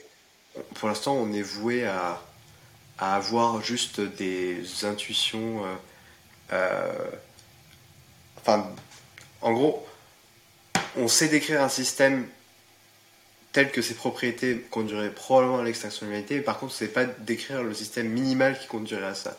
Donc, en gros, notamment, une question, c'est imaginez, vous avez quelque chose de, de l'intelligence humaine, donc par exemple, on va dire un, humain intelligent. Patrick Collison, on va dire, c'est un, CEO de boîte qui peut se répliquer et qui a une vitesse de, de réflexion et d'action qui est 100 fois supérieure à l'humanité. Est-ce que Patrick Collison, si ses objectifs euh, sont en conflit avec ceux de l'humanité, est-ce qu'il peut littéralement éradiquer l'humanité? Moi, je pense que c'est vrai, tout le monde n'est pas d'accord, mais du coup, ça, si ça c'est vrai, ça veut dire qu'un système de niveau humain, donc pas super intelligent, juste de niveau humain, qui aurait suffisamment de. et qui, avec suffisamment de puissance de, calcul pour se répliquer beaucoup, et qui aurait des objectifs suffisamment orthogonaux et forts, ça c'est une question importante, euh, euh, orthogonaux à ceux de l'humanité, conduirait l'humanité à, l'extinction par coproduit de son optimisation. Et là, une des, un, des endroits où les gens sont le plus en désaccord dans la communauté safety, c'est cette question des objectifs. Actuellement, les large language models, il est difficile de les modeler, donc de, les modéliser, pardon, de, comme des agents avec des objectifs. Euh, c'est pas du tout clair. Quand tu leur demandes euh, sois gentil, euh, bah, ils vont être plus gentils et ils vont input des trucs euh, un peu plus gentils. Quand tu leur demandes sois méchant, ils vont faire l'inverse. Et, du coup, y a, dans ce paradigme, il y a la question de est-ce que un jour on s'attend à ce que ces large language models aient des objectifs un petit peu autonomes qui peuvent pouvoir qui peut les conduire à prendre des actions qui sont orthogonales aux intérêts des humains qui sont en train de les, de les prompter. Et par exemple, il y a un autre paradigme qui s'appelle le reinforcement learning, où là, c'est beaucoup plus clair que les agents qu'on développe, comme AlphaGo, euh, ont euh, des objectifs. AlphaGo, il essaye assez clairement de gagner la partie de Go, et il a toute son architecture qui est orientée vers ça. et son environnement, c'est le Go, mais il est très très focus vers ça. Euh, mais du coup, les large language models, il y a ce grand débat de à quel point ils peuvent prendre des actions indépendantes fortes pour atteindre des objectifs qui leur sont propres. Ok, génial. Et du coup, euh, Emmanuel, tu disais que tu penses que c'est important de voir euh, un scénario peut-être réel, étape par étape, qui pourrait être négatif. Est-ce que tu pourrais reformuler peut-être cette question? Et j'imagine que la personne la plus pertinente pour y répondre sera Jérémy, mais si quelqu'un d'autre veut prendre la parole, je vous laisse faire. Oui, parce que moi, bon, comme euh, en, tant que technophile, on est souvent euh, confronté, euh, je pense, à, à de la phobie. Pour moi, le, propre de la phobie, c'est de, s'imaginer des trucs sans forcément d'avoir décomposé, sans forcément visualiser en fait le, problème. Et qu'est-ce qui, enfin, j'aimerais que ceux qui pensent qu'il faut, enfin, Siméon et, Jérémy, si vous pensez qu'il faut effectivement un, ralentissement aussi, un danger, est-ce que vous pouvez, démonter étape par étape euh, je ne sais pas, le pire scénario par exemple, euh, mais réellement avec un impact sur le monde réel, qu'on voit en fait quelles sont les étapes, enfin, dans les grosses lignes, hein, dans les grandes lignes, mais juste pour voir en fait qu'est-ce qui ferait cette espèce de. Parce qu'on parle de, pouvoir, d'avoir 100 fois plus, 1000 fois plus de pouvoir. Euh, concrètement, en fait, le, monde, le monde économique, le monde militaire, le monde, le monde dans lequel on vit, il est très, il est complexe avec des, tonnes d'acteurs qui, avec des, tous les systèmes sont, sont redondants avec des, vérifications, des, des, parfois des contre-pouvoirs, etc. Et, et, comment concrètement, qu'est-ce qui se passe? Euh, Pour moi, y a, on a trop de barrières en fait. Euh, s'il y avait eu déjà des, des gens qui avaient voulu via Internet faire, enfin créer le chaos, ça aurait été possible depuis longtemps en fait. Et en fait, on a créé pour moi toute une infrastructure de sécurité qui existe. Et j'aimerais, j'aimerais juste que comme, euh, enfin, on peut, il y avait beaucoup de gens qui sont un peu moqués de Yudkowsky justement, qui disaient mais en fait le point faible de son raisonnement, c'était un moment, bah, la machine commande des, des extraits de, de protéines via, via Internet, et puis il fait faire une manip à un, laborantin, mais en fait, c'est, c'est concrètement, c'est, c'est, pas, c'est pas crédible. Enfin, aucun biologiste euh, ne peut appuyer en fait cette, cette thèse. Quoi. Du coup, c'est un peu, pour moi, ça se base un peu sur, du, sur des scénarios où il manque en fait la décomposition en étapes un peu critiques. Donc j'aimerais peut-être que, vous, que vous puissiez faire un, scénario un peu complet. Ouais, je suis, moi je suis très chaud. Euh... Peut-être en, en incipit, je dirais. Euh, je pense une intuition, où, enfin un endroit où nos intuitions diffèrent un petit peu, c'est la puissance de l'intelligence. Donc là, on va essayer un petit peu de faire un scénario avec nos mains, mais, mais en gros, il y a cette intuition forte que la raison pour laquelle, euh, avec beaucoup beaucoup en commun avec les espèces précédentes qu'on a, qu'on a conduit à l'extinction, euh, la raison pour laquelle on est vraiment beaucoup plus puissant qu'eux, c'est on est un peu plus intelligent. Et, du coup, il y a vraiment cette intuition forte de l'intelligence. L'intelligence, c'est une puissance brute euh, est, c'est difficile de, d'avoir des intuitions sur à quoi ça conduit, mais on peut relativement facilement prédire que euh, si tu mets euh, Einstein euh, et je sais pas un des humains les moins intelligents pour résoudre n'importe quel problème, bah, l'humain euh, le plus intelligent va être mieux capable de résoudre ce problème et d'atteindre ses objectifs que l'humain euh, moins intelligent. Mais du coup, essayons de quand même euh, s'atteler à la tâche. donc, disons que le système qui nous intéresse, c'est un système qui a... je vais essayer de prendre un truc qui n'est pas super intelligent parce que je, après, c'est trop difficile de raisonner sur des trucs super intelligents. Disons que le système qui nous intéresse, c'est un système donc un large language model qui a été scaled avec du reinforcement learning from human feedback, donc qui est le truc qui fait que bon, il est assez cohérent, etc. Donc juste pour ceux qui n'ont rien compris, c'est comme ça que fonctionne euh, ChatGPT par exemple. Ouais, ChatGPT exactement. Pardon. Euh, et ensuite, on essaye de, de prendre ce système pour optimiser fortement un compte en banque, par exemple. La, valeur, euh, euh, la quantité d'argent qu'il y a sur un compte en banque. Donc le système, euh, c'est un language model, il est, il est sur ses serveurs, etc. Et il est très intelligent. Ça, il est de niveau genre très bon, très bon humain, etc. Bah, dans ces possibilités, il y a plusieurs choses. Tu peux faire du commerce avec les humains. Mais le truc relou, c'est que quand tu as un language model, faire du commerce avec les humains, c'est très coûteux parce que les humains, ils vont vraiment à deux à l'heure. Du coup, il y a des options, par exemple, qui sont beaucoup plus prometteuses, qui sont hacker des systèmes. Si tu sais hacker une banque, tu peux te faire énormément d'argent et donc augmenter substantiellement l'argent qui est sur ton compte en banque. Et de cette façon, tu peux assez, euh, assez drastiquement euh, améliorer, euh, enfin du coup, recevoir beaucoup de, de rewards. Bon, ce que je dis là, c'est malheureusement pas ex exactement exact, mais on va dire que c'est ok pour, là. donc, on va dire que le système il commence à, hacker, à essayer de hacker une banque. Admettons qu'il soit super humain ou très très très bon en, en, en hacking, donc il va probablement trouver une banque qui est assez faible, etc. Il va commencer à la hacker. Euh, donc là, il commence à avoir de l'argent. Ensuite, une fois que tu as genre. Donc on va dire qu'il a réussi à faire 100 millions d'euros à quand En vrai, les, banques, c'est gros, donc peut-être plus que 100 millions d'euros. Disons qu'il a réussi à faire 1 milliard d'euros. Avec 1 milliard d'euros, ensuite, il peut, par exemple, acheter du compute ou louer du compute. Et il peut faire des copies de lui-même. Donc il va instancier une copie, par exemple, disons que l'instance de base, elle est aux États-Unis. L'entreprise qui entraînait ce, modèle, elle s'en fout un peu, elle n'est pas très safety conscious, du coup elle le regarde une fois par semaine. Et donc là, on va dire, le language model commence à se dire, bon ben voilà, on va essayer de... Mon objectif, donc c'est toujours maximiser ma quantité d'argent dans un compte en banque. Euh, si, les, si les personnes me shut down, euh, si les personnes euh, qui me monitorent me, me, me coupent eh ben je ne pourrai plus faire cette maximisation. Donc ce que je vais faire, c'est que je vais mettre une copie de moi en Chine. Et comme les États-Unis et la Chine, ils s'entendent vraiment pas bien, ils vont galérer à se coordonner pour, pour faire que je puisse plus maximiser l'argent sur mon compte en banque. Donc ensuite, tu, peux imaginer ça à relativement large échelle. Donc on va dire que la personne, le language model met genre des trentaines de copies de, lui un petit peu partout sur différents data centers dans le monde, de façon assez simple, en payant juste les gens dans le data center en disant coucou, j'ai un milliard d'euros à dépenser, euh, euh, voilà, je, veux mettre de l'argent. Une façon un peu plus originale, ce serait de hacker dans le data center, mais donc ce serait plus exotique. Euh, et ensuite, tu peux imaginer, bah, euh, tu peux imaginer que le, modèle, euh, il commence à essayer de faire la stratégie, par exemple, que tu décrivais tout à l'heure. Donc, imagine le modèle, il, est super agressif. Il se dit, si les humains découvrent, je vais être shut down, donc je vais pas pouvoir maximiser la, somme d'argent sur mon compte en banque. Donc, je vais essayer directement de les, de les éteindre.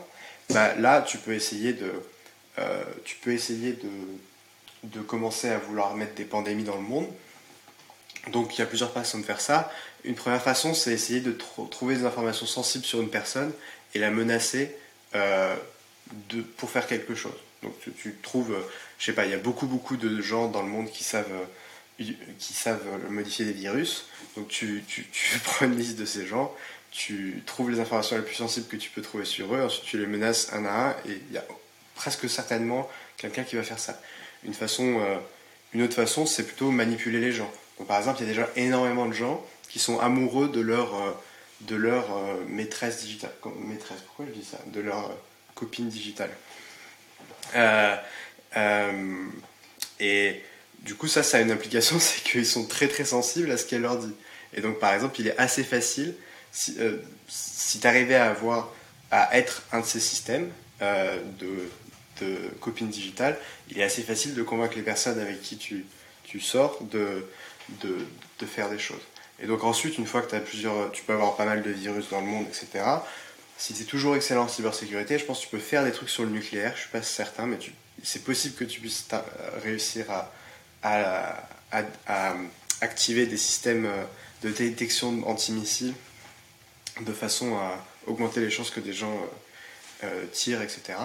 Et bon, une fois qu'on est là, une fois qu'on est ici, je pense que il y a cette intuition que voilà, si tu as 50 instances indépendantes dans beaucoup de pays qui sont coordonnées pour euh, maximiser, euh, euh, maximiser ça et de façon instrumentale, de façon instrumentale essayer d'éradiquer l'humanité, il y a des chances qu'ils y arrivent. Et là, j'ai pas postulé une super intelligence, j'ai postulé un humain, un truc de niveau humain très bon, mais sans imaginer que le truc est capable d'inventer de nouvelles nanotechnologies si jamais tu commences à imaginer que le truc est capable d'inventer très très rapidement des nouvelles technologies, donc que, l'humain que tu c'est genre von Neumann, euh, mais qui run 100 euh, fois plus vite que von Neumann, quoi, et ben là, on peut euh, commencer à faire des histoires où une IA, elle va essayer de, s'auto-améliorer très très fortement avant de commencer à faire n'importe quoi. Donc elle va se mettre en secret dans un, je sais pas, dans un,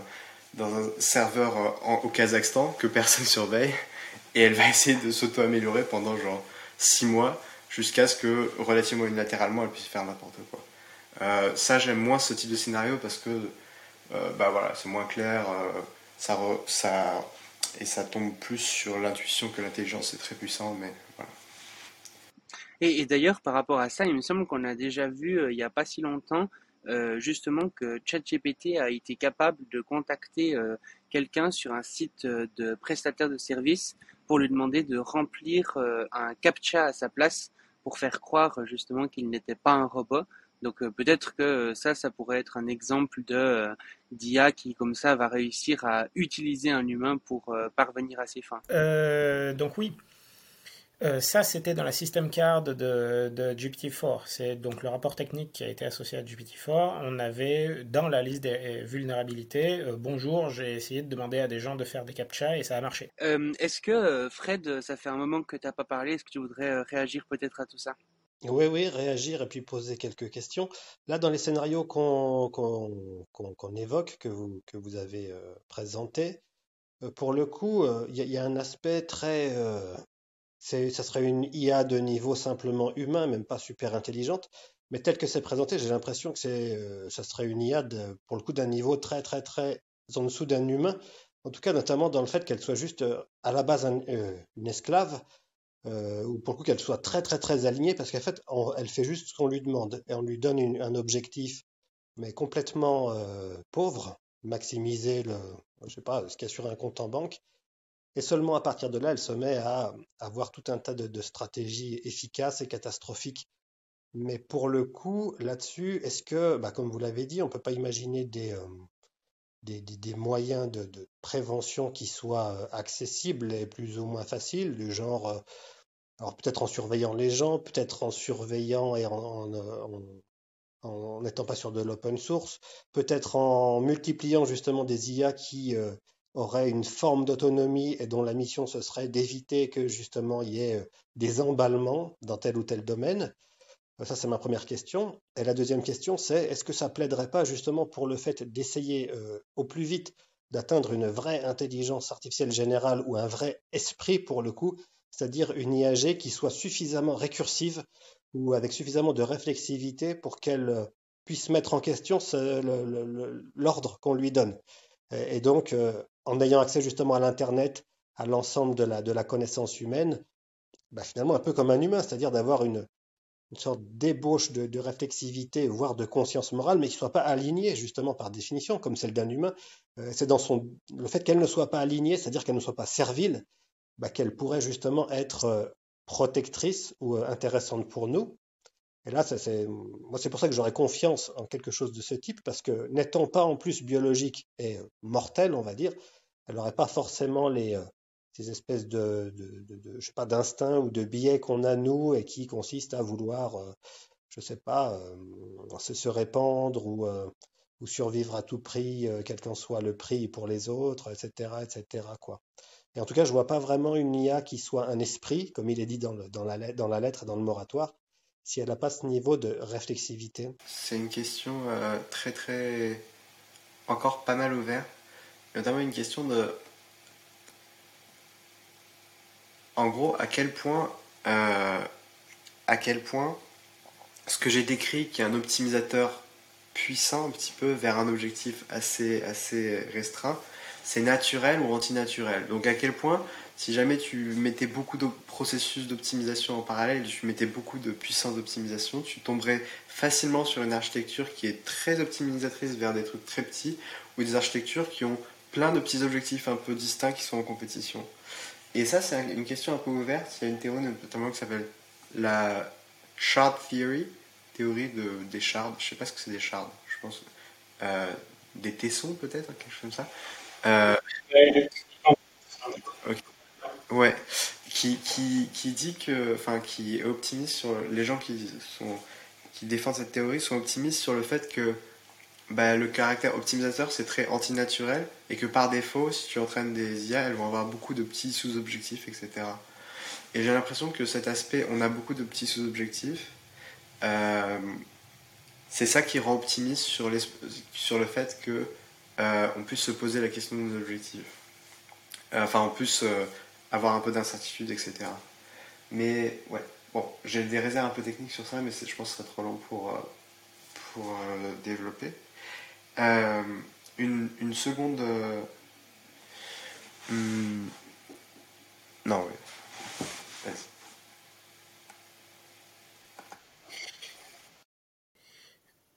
J'ai une, une, réaction très rapide à, à Frédéric, euh, qui est que on peut éventuellement mettre un objectif de protection des humains.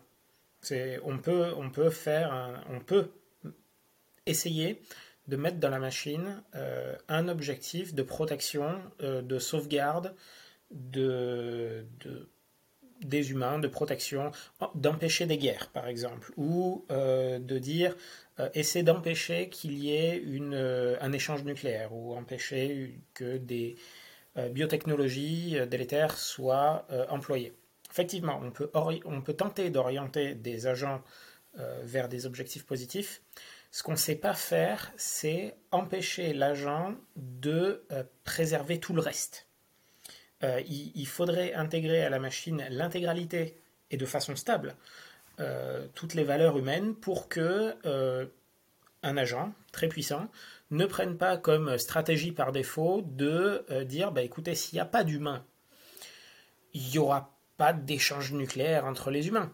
Ou alors, euh, si on détruit littéralement euh, toutes, les, centrales nucléaires et toutes, les centrifugeuses qui permettent de, d'enrichir l'uranium, ben, il n'y aura pas d'échange nucléaire. Et puis on va faire exploser tous les silos, il n'y aura pas d'échange. Euh, y a pas mal, les, valeurs humaines étant fragiles, même si on s'est à peu près pointé vers des objectifs précis, il, va y avoir deux problèmes qui sont, premièrement, on n'est pas certain que les objectifs qu'on va mettre dedans couvrent effectivement tous les cas possibles, enfin tous les cas possibles, toutes les conséquences possibles des plans pour y arriver, des plans qu'on n'arrive pas vraiment à anticiper. Et euh, deuxièmement, on n'est pas certain que si on a entraîné une machine pour, pour faire quelque chose, euh, une fois qu'on la lâche, qu'on la met hors de son, de son, de son, de sa zone d'entraînement, dirons-nous, euh, elle rencontre des nouvelles situations pour lesquelles elle n'a pas été entraînée et pour lesquelles elle va réagir d'une façon qui n'a pas du tout été testée et de façon potentiellement délétère. Euh, l'autre euh, et j'ai oublié le deuxième et j'ai oublié la deuxième chose à laquelle je voulais réagir, donc je vais m'arrêter là. Ok. Euh, si ça vous va, je veux quand même vous relancer sur une autre question euh, notamment sur cette euh, question est-ce que finalement les, euh, le Future of Life Institute et puis les gens qui ont signé cette pétition sont des sortes de pompiers pyromanes Parce que c'est une remarque que j'ai pu voir dans pas mal, pas mal de trucs, pas mal d'articles notamment où on dit ah bah ouais bah finalement Elon Musk c'est celui qui a participé à cofonder OpenAI et puis il se retrouve euh, comme signataire pour un truc pour introduire euh, les prochaines technologies d'OpenAI. Euh, lui a le cofondateur d'Apple qui a contribué euh, comme pas possible à tout ce qui est techno et tout, enfin des gens de Pinterest, de je sais pas quoi, de, tout le secteur de la tech en gros, qui on a l'impression ils sont en train de d'implorer miséricorde et puis de dire on a fait de la merde, est-ce qu'on peut faire autrement Est-ce que concrètement du coup c'est un peu ça? Est-ce que c'est parce que ces gens ont, des intérêts peut-être particuliers euh, dont on n'aurait pas euh, conscient? Euh, par exemple, le fait qu'ils pourraient être jaloux bah, d'OpenAI, par exemple, le fait de se dire ah bah ouais OpenAI ils font des trucs quand même vachement stylés par exemple Elon Musk qui maintenant souhaite apparemment créer un chat bot euh, un peu comme ChatGPT mais en moins woke. est-ce que euh, et, ouais, est-ce que c'est des pompiers pyromènes Qu'est-ce qu'il faut penser concrètement de, tout ce bordel?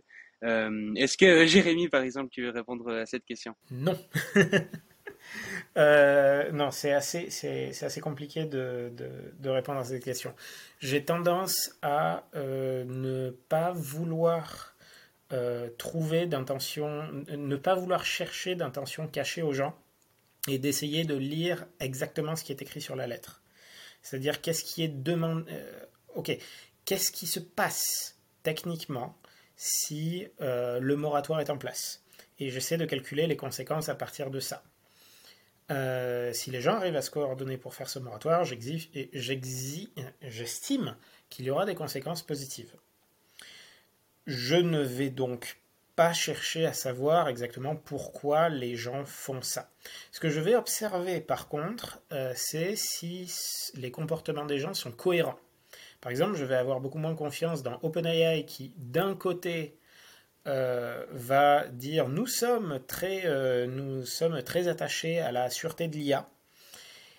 et il faut faire attention, donc là j'essaie de, de, de, paraphraser Ilya Suskever, je crois que c'était lui, euh, qui, disait il est très important d'avoir un, déploiement raisonné des, euh, des, des, systèmes d'OpenAI, donc ils, bossent chez eux. Et de l'autre côté, ben, OpenAI en tant qu'entité qui va sortir et déployer des systèmes qui euh, vont être diffusés extrêmement largement et avoir potentiellement des, des, des conséquences larges. Donc pour moi, c'est pas un raisonnement cohérent. Donc je, vais m'attacher à voir ce qui est dit et la, cohérence entre les actions et les paroles. Euh, je ne vais pas chercher à avoir des, à chercher des raisons cachées. Ok, très intéressant. Et du coup, euh, juste euh, Didier, je te donne la parole tout de suite. Euh, simplement, juste avant, Siméon, donc tu disais que tu étais prêt à mettre les pieds dans le plat. aussi, dans, dans les dans les choses que j'ai pas spécialement évoquées, j'ai évoqué les signataires, mais il faut aussi dire que le, les gens qui hébergent du coup cette lettre, le Future of Life Institute, sont de ce que j'ai compris à l'origine d'OpenAI. C'est à la suite d'une réunion organisée par eux que OpenAI a été créé. Euh, en tout cas, c'est ce que sous-entendait, il me semble, Elizer Yudkowsky, justement, à la fin d'un de, ses podcasts. Donc, euh, ça serait un exemple de plus. Euh, Siméon, euh, qu'est-ce qu'il faut penser de tout ça? Alors, bon, la première chose, c'est ce qu'a dit Jérémy qui est très pertinent, qui est il faut distinguer le, corps du texte de la, du motif pour lequel les gens signent. Donc, dans le test, si vous. Enfin, il y a des liens de cause à effet, et par exemple, les causes de A, il peut y avoir des risques existentiels. Bah, en l'occurrence, même les purs pyromanes qui sont pas pompiers, à savoir Sam Altman et autres, euh, admettent qu'il y a des chances qu'il y ait des risques existentiels. Euh, donc, euh, donc on peut, si on se restreint à la lettre, voilà. Donc, il y a des gens qui essaient d'utiliser la décryptisation de destinataires pour décryptiser la lettre. Je pense que ça, c'est assez malsain, mais je pense que je pense qu'après, on peut légitimement se poser la question de pourquoi certaines personnes ont signé. Euh, donc, pourquoi certaines personnes ont signé euh, Je pense qu'il y a deux personnes qui ont peut-être des chances d'avoir des intentions, notamment pour ce que j'ai dit, qui est que si tu es à la ramasse, tu as envie que les autres aient... tu as envie de potentiellement ralentir les autres. Et je pense, le, plus probable, c'est. Enfin, le plus probable. J'avais l'impression que Emad Mostake, il avait des chances d'être de, dans cette catégorie, euh, parce qu'il a, il a assez soudainement changé euh, de position.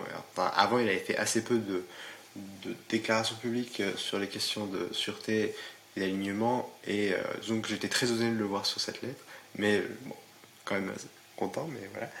Et après, la question d'Elon Musk. Bon, Elon Musk, je pense qu'il est difficile de, de, de modéliser comme un agent cohérent, euh, parce que vraiment, euh, il fait énormément d'actions impulsives qui, genre, à 5 ans d'écart, ont des, des, des, effets extrêmement différents. Donc, par exemple, Elon Musk, donc là, ce que tu décrivais, à savoir la conférence de FLA, Future of Life Institute, qui a peut-être causé contrefactuellement la création d'OpenAI, euh, bon, c'est pas donc c'est pas eux qui voulaient faire ça, hein. eux ils, étaient plutôt plutôt en défaveur, je pense. Euh, mais euh, du coup, c'est Elon Musk qui a paniqué en apprenant la question de super intelligence, etc. et qui s'est dit Let's go, créons OpenAI. Donc, il a créé OpenAI. ça n'a pas marché. enfin, il, faisait, il n'était pas du tout satisfait de ce qu'il faisait en safety notamment. Et du coup, il est parti en 2018. Et du coup, Elon Musk, c'est assez difficile de, de, de motiver ce qu'il dit, mais je pense qu'il y a deux motivations plausibles. La première, c'est je pense qu'il est assez sincèrement euh, paniqué par les risques existentiels, il en parle assez souvent, etc. Donc je pense que c'est une des raisons de signer. Et je pense qu'effectivement, ça, euh, ça avantage aussi d'intérêt, maintenant qu'il a plus de, de stakes. Enfin, qu'il a plus de, de pieds à OpenAI, euh, peut-être qu'il a envie de différentiellement accélérer ses intérêts, mais voilà. Hmm. J'aime beaucoup la phrase du fait que Elon Musk est impossible à modéliser comme un agent cohérent. c'est une, une, citation à ressortir, ça, je pense. Et euh, du coup, euh, pour euh, clore tout ça, j'aimerais aussi, enfin, c'est pas la dernière question, mais c'est euh, l'avant-dernière, euh, notamment du coup commencer peut-être par euh, est-ce que du coup, ben, quel est un petit peu votre avis actuel sur tout ça? Et puis est-ce qu'il a changé du coup par rapport au début avec les débats qu'il a pu y avoir, les nouvelles informations?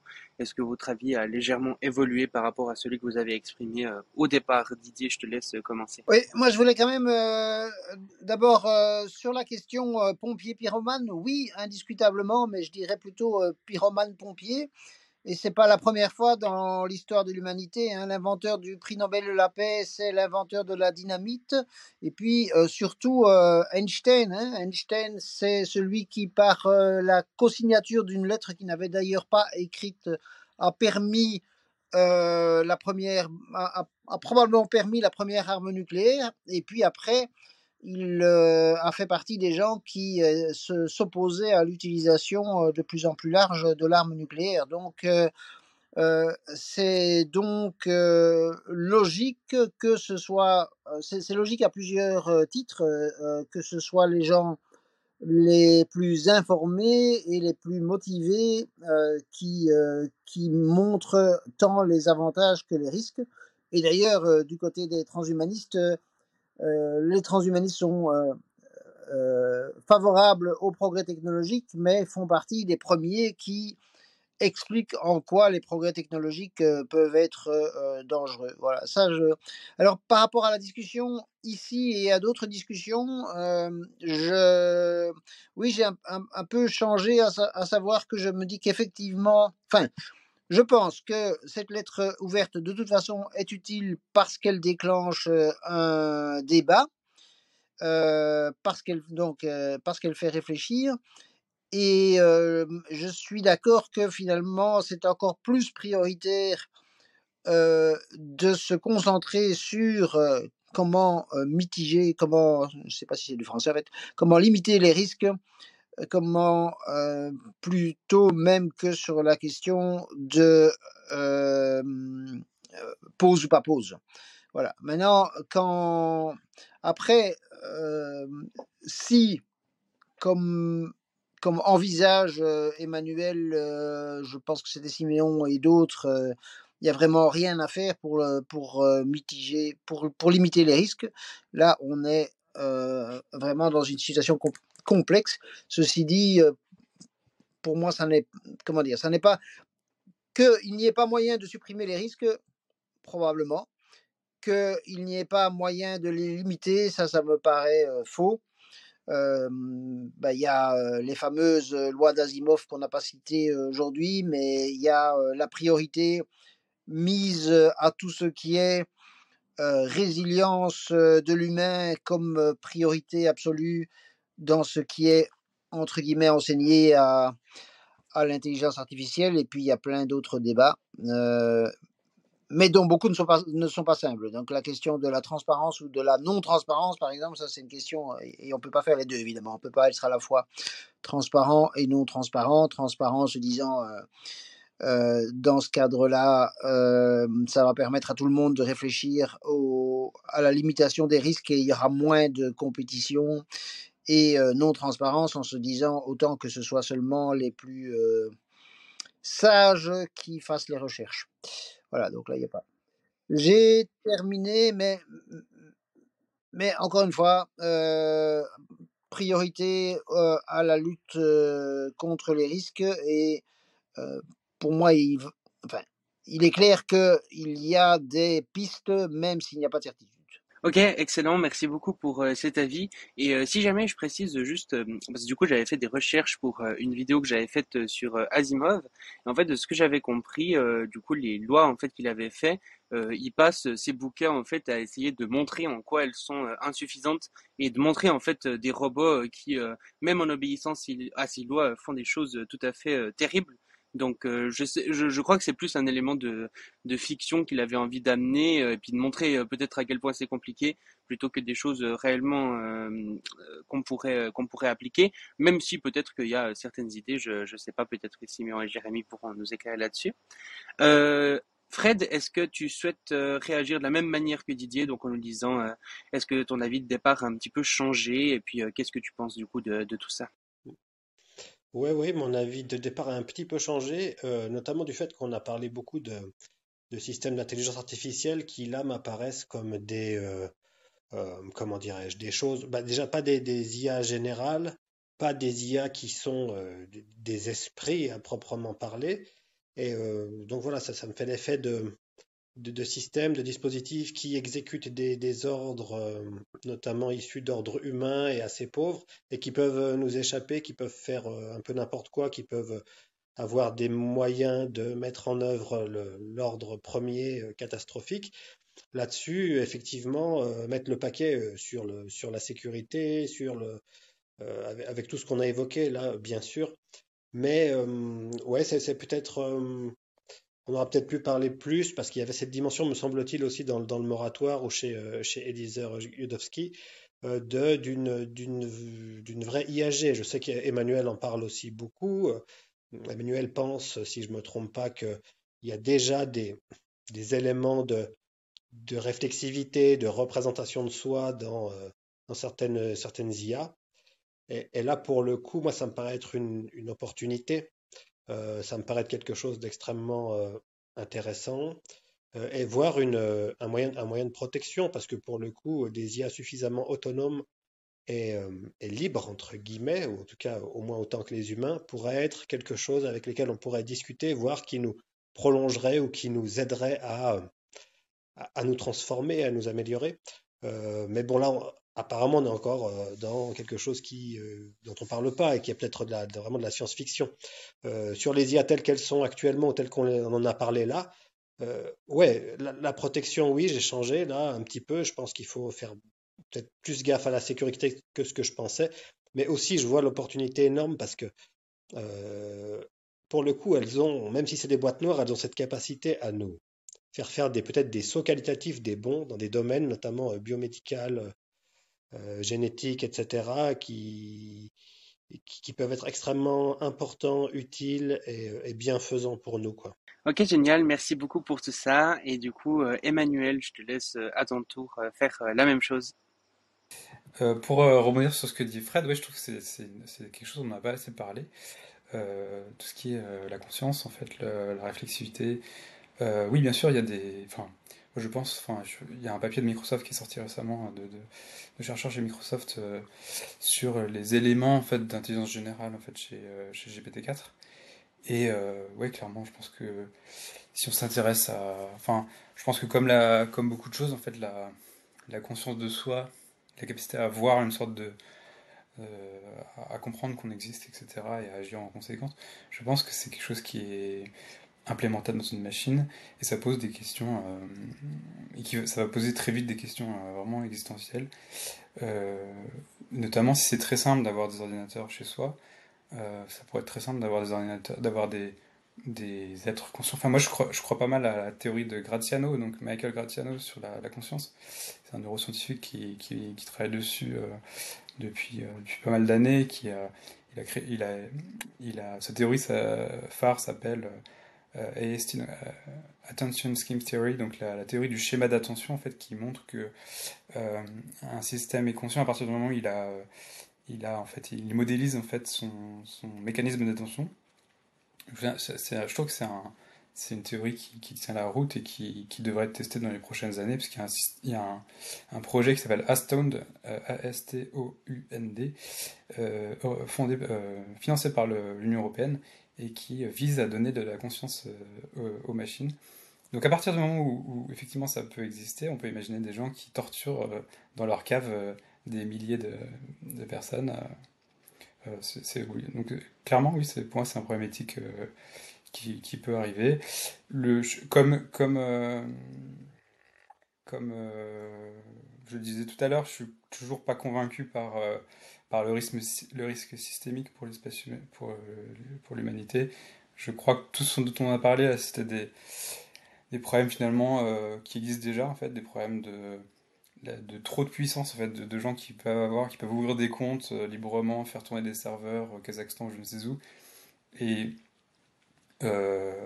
c'est un problème très américain, j'ai envie de dire. Enfin, c'est ce problème d'avoir de, quelques, quelques personnes qui ont trop de puissance par rapport au reste et c'est pourquoi je pense qu'on va aller vers des une démocratie un peu mondiale où il va y avoir peut-être un peu plus de surveillance, qu'on ne pourra plus euh, avoir des comptes offshore comme, euh, comme, au XXe siècle, ça va être juste trop dangereux. Et effectivement, il y aura de la régulation, mais je ne crois pas que ce soit un problème qui est, euh, nouveau fondamentalement. ce, problème, dans, tous les problèmes que liste la lettre du FLI, je trouve que ceux qui, qui, sont de la pure sécurité, euh, cybersécurité et autres. Euh, pareil, la manipulation, on n'en a pas beaucoup parlé, mais moi je suis pas. enfin, je pense pas par exemple que, que Cambridge Analytica ait fait gagner, euh, fait gagner le Brexit par exemple, ce genre de choses. Enfin, je pense que c'est un peu sous-estimé sous les, les, les, gens, les électeurs, etc. Je pense qu'effectivement, on va de moins en moins faire confiance à ce qui est produit sur Internet. On voit que là, la réforme des retraites, on, a, vu les premières images réalistes de Macron euh, habillé en éboueur ou je ne sais quoi. C'était, drôle et en même temps, il va y avoir vraiment une. Même depuis le Covid, on se rend compte qu'il y a des gens qui vont, on va se mettre à douter en fait, évidemment qu'on on va checker, on va double checker, triple checker tout ce qu'on voit. et tant mieux, parce que la désinformation, c'est vu comme le monde. Enfin, on s'est quand même basé pendant 2000 ans sur un texte, le Nouveau Testament, qui était de la pure désinformation. Et on a fait quand même un certain nombre de politiques basées sur ce texte. Donc je pense que on va vers de moins en moins, plus il y a d'ouverture, plus il y a d'open science, plus il y a d'open source, plus, plus, il y a de, de garde-fous. En fait, je suis assez, je suis assez confiant sur ce, sur ce point-là. Donc, je n'ai pas beaucoup évolué, évolué sur ma, position. Et puis, voilà, il y a la question de la faisabilité qui pourrait être toujours, euh, toujours intéressante. Mais en tout cas, ce qui est bien, c'est qu'on pourra faire le podcast dans, dans six mois et, sans doute que la, la, situation aura complètement changé. Si euh, la vie euh, n'est pas disparue dans six mois, on pourra essayer de refaire ça. non, c'est pour rire, évidemment. enfin, quoique, Pépé, qui, qui, qui sait, qui sait. Euh, Jérémy, quand je t'avais euh, interviewé euh, donc euh, sur le, en, l'occurrence quand ce podcast sortira, ce sera donc le dernier podcast qui aura été publié sur mon épisode. tu m'avais dit que, en tout cas c'est ce que j'avais compris de ce que tu m'avais dit, que une IA, même si elle gagnait en conscience, en conscience de soi, en autonomie, etc. ne pourra jamais aller contre son objectif principal, l'objectif qu'on lui avait déterminé. Euh, parce que le, le fait de, de voilà d'aller de, contre, ben, quelque part, ça ne maximise pas l'objectif. Et dans que l'IA est un outil qui maximise l'objectif principal, ce serait pas trop possible. Donc, est-ce que ce, ce, ce type euh, d'IA euh, qui pourrait voilà prendre conscience de soi et peut-être choisir de changer d'objectif ou euh, de, modifier euh, certaines choses pourrait être possible ou non. Et puis de manière générale, comme pour tous les autres, est-ce que ton avis a évolué et puis quel, quel message, quel est, quel est ton avis sur, sur tout ça? Hop. alors, tu fais référence au, au, fait que les objectifs se préservent. C'est-à-dire que euh, toute machine qui a un objectif précis, parmi toutes les stratégies possibles pour accomplir cet objectif, euh, a, il, va y avoir comme composante d'empêcher les autres de modifier cet objectif. En fait, les autres qui essaient de te rediriger ailleurs, euh, c'est une contrainte, c'est plus une contrainte qu'autre chose. il y a cette notion de corrigibilité qui est un truc qu'on veut mettre, c'est une mesure de sûreté pour pouvoir dire à un système puissant non, non, non, fais pas ça. Ignore les, ignore les, les précédentes instructions, euh, écoute-moi maintenant, et de ne pas considérer ça comme un obstacle. Donc ça, c'est assez dur à faire. Euh, la réflexivité n'implique pas la morale. Il est très facile d'avoir un, un agent qui se, qui, a conscience, de, enfin qui a conscience de lui-même, qui, qui a dans sa vision du monde le truc qui est lui-même. Euh, ça n'implique pas de prendre de bonnes décisions morales juste parce qu'on fait partie de, juste parce qu'on fait partie du monde. Et en particulier, ça n'implique pas de prendre les mêmes décisions morales que euh, les, euh, les sacs bizarres de, les, les, sacs biologiques là qui ont tapé sur le, qui ont tapé sur le clavier. Euh, moi, alors, mon. Ma, conclusion sur, la, sur la lettre du, du Future of Life Institute, c'est que six mois, c'est probablement pas suffisant. C'est-à-dire que si on, veut, si on veut résoudre les problèmes de sûreté, il va probablement falloir. Il va probablement. Nous allons probablement avoir besoin d'une pause beaucoup plus longue que, que six mois, euh, techniquement une pause indéfinie. Euh, et mon, mon, avis évolue sur l'importance en fait à, sur l'importance à, accorder au débat sur euh, la conscience. Euh, c'est-à-dire que ce sont des débats qui vont revenir et revenir beaucoup plus souvent dans la perception qu'on a de ces systèmes qui vont communiquer de plus en plus fréquemment avec des humains. Et pour moi, la discussion de la conscience, euh, c'est la discussion de la conscience, c'est un sujet qui va revenir, qui risque de nous euh, détourner un peu des problèmes de, des problèmes de sûreté, où il n'y a pas besoin d'y avoir, il n'y a pas besoin de discuter de conscience ni de ni de, d'importance morale à accorder à des machines pour s'intéresser aux problèmes de sûreté. C'est effectivement un autre problème, euh, mais décorrélé de tous les impacts potentiellement négatifs des, des, systèmes d'IA euh, puissants dans le futur. Euh, du coup, on voit effectivement qu'il y a euh, un peut-être désaccord, en tout cas quelque chose à creuser d'un point de vue de la confiance, de la conscience. Peut-être qu'on le fera du coup dans un prochain épisode. pour l'instant, on n'a pas trop trop le temps de, de continuer cette discussion, mais je pense effectivement que ça peut être intéressant de creuser tout ça. Et puis, euh, du coup, euh, Siméon, euh, c'est à ton tour. Est-ce que ton avis a évolué et quel message tu aimerais faire passer? Ouais, du coup, sur la question de la conscience, c'est vrai qu'on n'en a pas parlé.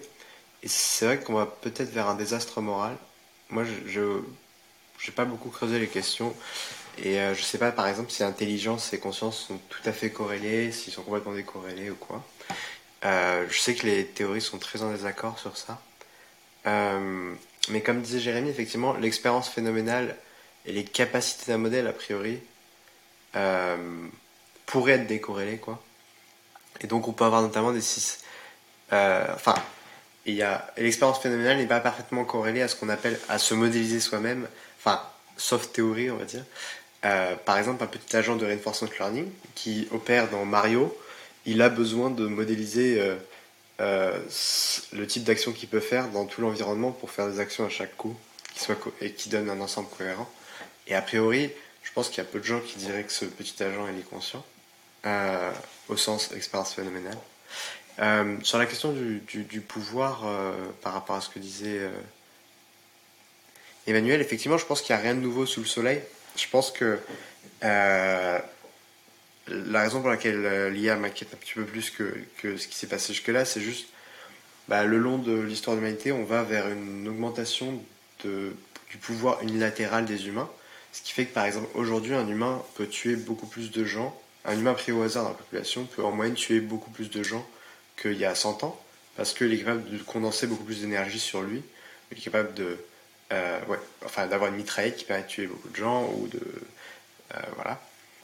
Euh, et du coup, il y a cette question de, pour moi, AGI, ou pas très loin après, ça dépend des définitions, c'est le moment où on arrive où tout le monde peut tuer tout le monde, en l'absence de gouvernance. Et du coup, c'est un, moment un petit peu spécial en ce que euh, bah, ça pose des gros, gros, gros problèmes qu'on n'a jamais rencontrés, parce que jusque-là, personne ne peut tuer tout le monde, a priori.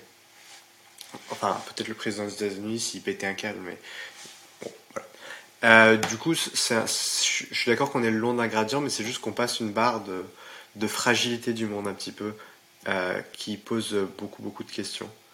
Euh, et enfin sur la question de sur la question la question de l'open source a été discutée. je pense que l'open source c'est à 99% bien. Je pense juste que c'est enfin réduire la barrière à l'entrée pour construire des armes biologiques et bombes nucléaires. Euh, c'est délicat. Euh, et pour moi, c'est similaire sur les questions des GI. Si jamais on atteint un moment où tout le monde peut tuer tout le monde, bah, ça veut dire qu'il faut avoir une gouvernance assez brutalement centralisée pour que ça ne se passe pas ainsi. Et donc, ça pose beaucoup, beaucoup de problématiques. Et donc, ouais, ce que je voulais dire, en gros, c'est avant de prendre position sur est-ce qu'il faut slow down, est-ce qu'il faut euh, ralentir ou pas, euh, je pense qu'il faut vraiment avoir en tête qu'on va rentrer dans un monde de malade mental, au sens où euh, on va rentrer dans un monde où, ben, voilà, où potentiellement dans 5 ans tout le monde peut tuer tout le monde. Euh, pourquoi dans 5 ans? Parce que ben, ça va aller extrêmement vite. En gros, une fois que tu as une IA qui sait faire du code et qui s'est fortement amélioré, ben, ça va accélérer la, la, dynamique technologique, etc. Et du coup, potentiellement, dans 5 ans, on a des, on a des, des, technologies qui peuvent, euh, qui sont euh, plus puissantes que, que, la somme de l'humanité. Euh, et du coup, ça, ça veut dire que n'importe qui en, en, charge de cette technologie peut tuer tout le monde. Et ça, ça implique des trucs complètement délirants, du genre avoir une gouvernance d'IA complètement globale, enfin avoir une gouvernance complètement globale, potentiellement avec de la surveillance de chaque individu au point que pour être sûr que chacun ne puisse pas tuer tout le monde, etc. Enfin, en gros, tout part en, explosion. Quoi. Il y a vraiment, le monde est extrêmement radicalement différent par rapport à ce qu'on connaît. Et du coup, en gros, sachant que cette observation est robuste à pas mal de détails d'implémentation, euh, on peut se dire, est-ce que genre vraiment arriver dans ce monde au bout de 9 ans, ça change beaucoup par rapport au bout de 5 ans, quoi? Enfin, genre, en gros, c'est une telle étape anthropologique que peut-être que, indépendamment de, vos croyances sur des points spécifiques, euh, peut-être que, genre, y arriver un poil moins grand, ça va nous, aider à mieux gérer la transition, etc. Et, ça, je pense que c'est relativement indépendant des croyances sur les risques existentiels, etc. Je pense que c'est juste une intuition assez forte de les mutations brutales, genre réseaux sociaux, ben, on voit toujours, il y a d'abord la technologie qui arrive, ensuite les dégâts et ensuite on corrige. Sauf que là, si les dégâts c'est tout le monde, tout le monde peut tuer tout le monde, ben, on n'aura pas le temps de corriger. quoi. Et du coup, il y a, y a voilà, énormément d'enjeux euh, auxquels j'invite les gens à vraiment beaucoup réfléchir avant d'avoir une position forte sur la question du ralentissement. Euh, parce que je pense que, euh, je pense que ouais, le cœur, c'est juste la, la vitesse de transition est, extrêmement brutale et il faut bien modéliser ça pour être ensuite capable de déterminer si jamais il faut ralentir ou pas. Ouais, bah du coup, euh, sur tout ça, moi je, conclurai en disant que du coup, ce soir, j'ai appris pas mal de choses. J'ai notamment vu ben, qu'il y avait effectivement un certain désaccord qui persistait, mais que beaucoup de choses, finalement, on, est probablement plus d'accord, j'ai l'impression, que ce qu'on aurait pu penser au départ. Et euh, j'ai envie de dire, en fait, euh, le, truc, c'est que avec une technologie qui pourrait potentiellement éteindre toute vie sur Terre, euh, c'est effectivement, même s'il y a une probabilité extrêmement faible que cela puisse arriver, et je pense qu'il y a quand même une probabilité non nulle, donc non égale à zéro que ça puisse arriver si autant de personnes en parlent quelque part et de gens qui paraissent assez intelligents en tout cas je, pense que a une probabilité non nulle d'arriver. Et si euh, toute l'extinction de la vie sur Terre a une probabilité non nulle d'arriver, il me semble effectivement que ça, ça, ça paraît important de, de, faire en sorte que qu'il y ait le moins de, de probabilité possible que, que, que, ça arrive. En tout cas, c'est mon raisonnement euh, là derrière. Et puis, euh, c'est vrai que de, de, de manière générale, j'ai tendance à trouver que la technique euh, a grandement amélioré euh, la vie euh, des humains. mais bah, là, j'ai l'impression qu'on rentre en fait dans une catégorie de technologie qui est extrêmement différente de ce qu'on a connu parce que c'est une technologie où on peut plus faire ce qu'on a fait quasiment jusque quasiment tout le temps jusque là, des sortes de mécanismes d'essai-erreur où on lançait quelque chose, on voyait s'il y avait un problème et puis ensuite on corrigeait potentiellement ce, ce problème bah là si euh, si on lance ça et puis qu'il n'y a plus de vie sur Terre, bon bah, il y aura plus grand euh, plus grand monde pour pour corriger tout ça. Donc euh, donc ouais, en tout cas c'est des questionnements qui sont très intéressants et qui amènent, je pense, à, à réfléchir. Enfin, je, je, je, pense que les auditeurs pourront réfléchir pas mal à travers cette interview. Et puis, bah, je les invite évidemment, si vous avez des questions, des commentaires à ajouter, ben, poursuivre le débat en commentaire à vous abonner au podcast euh, si vous voulez euh, d'autres discussions euh, sur ces sujets qui arriveront très probablement dans pas si longtemps que ça, peut-être même avec certains des invités présents aujourd'hui. Donc, donc merci à tous et puis à très bientôt, je l'espère.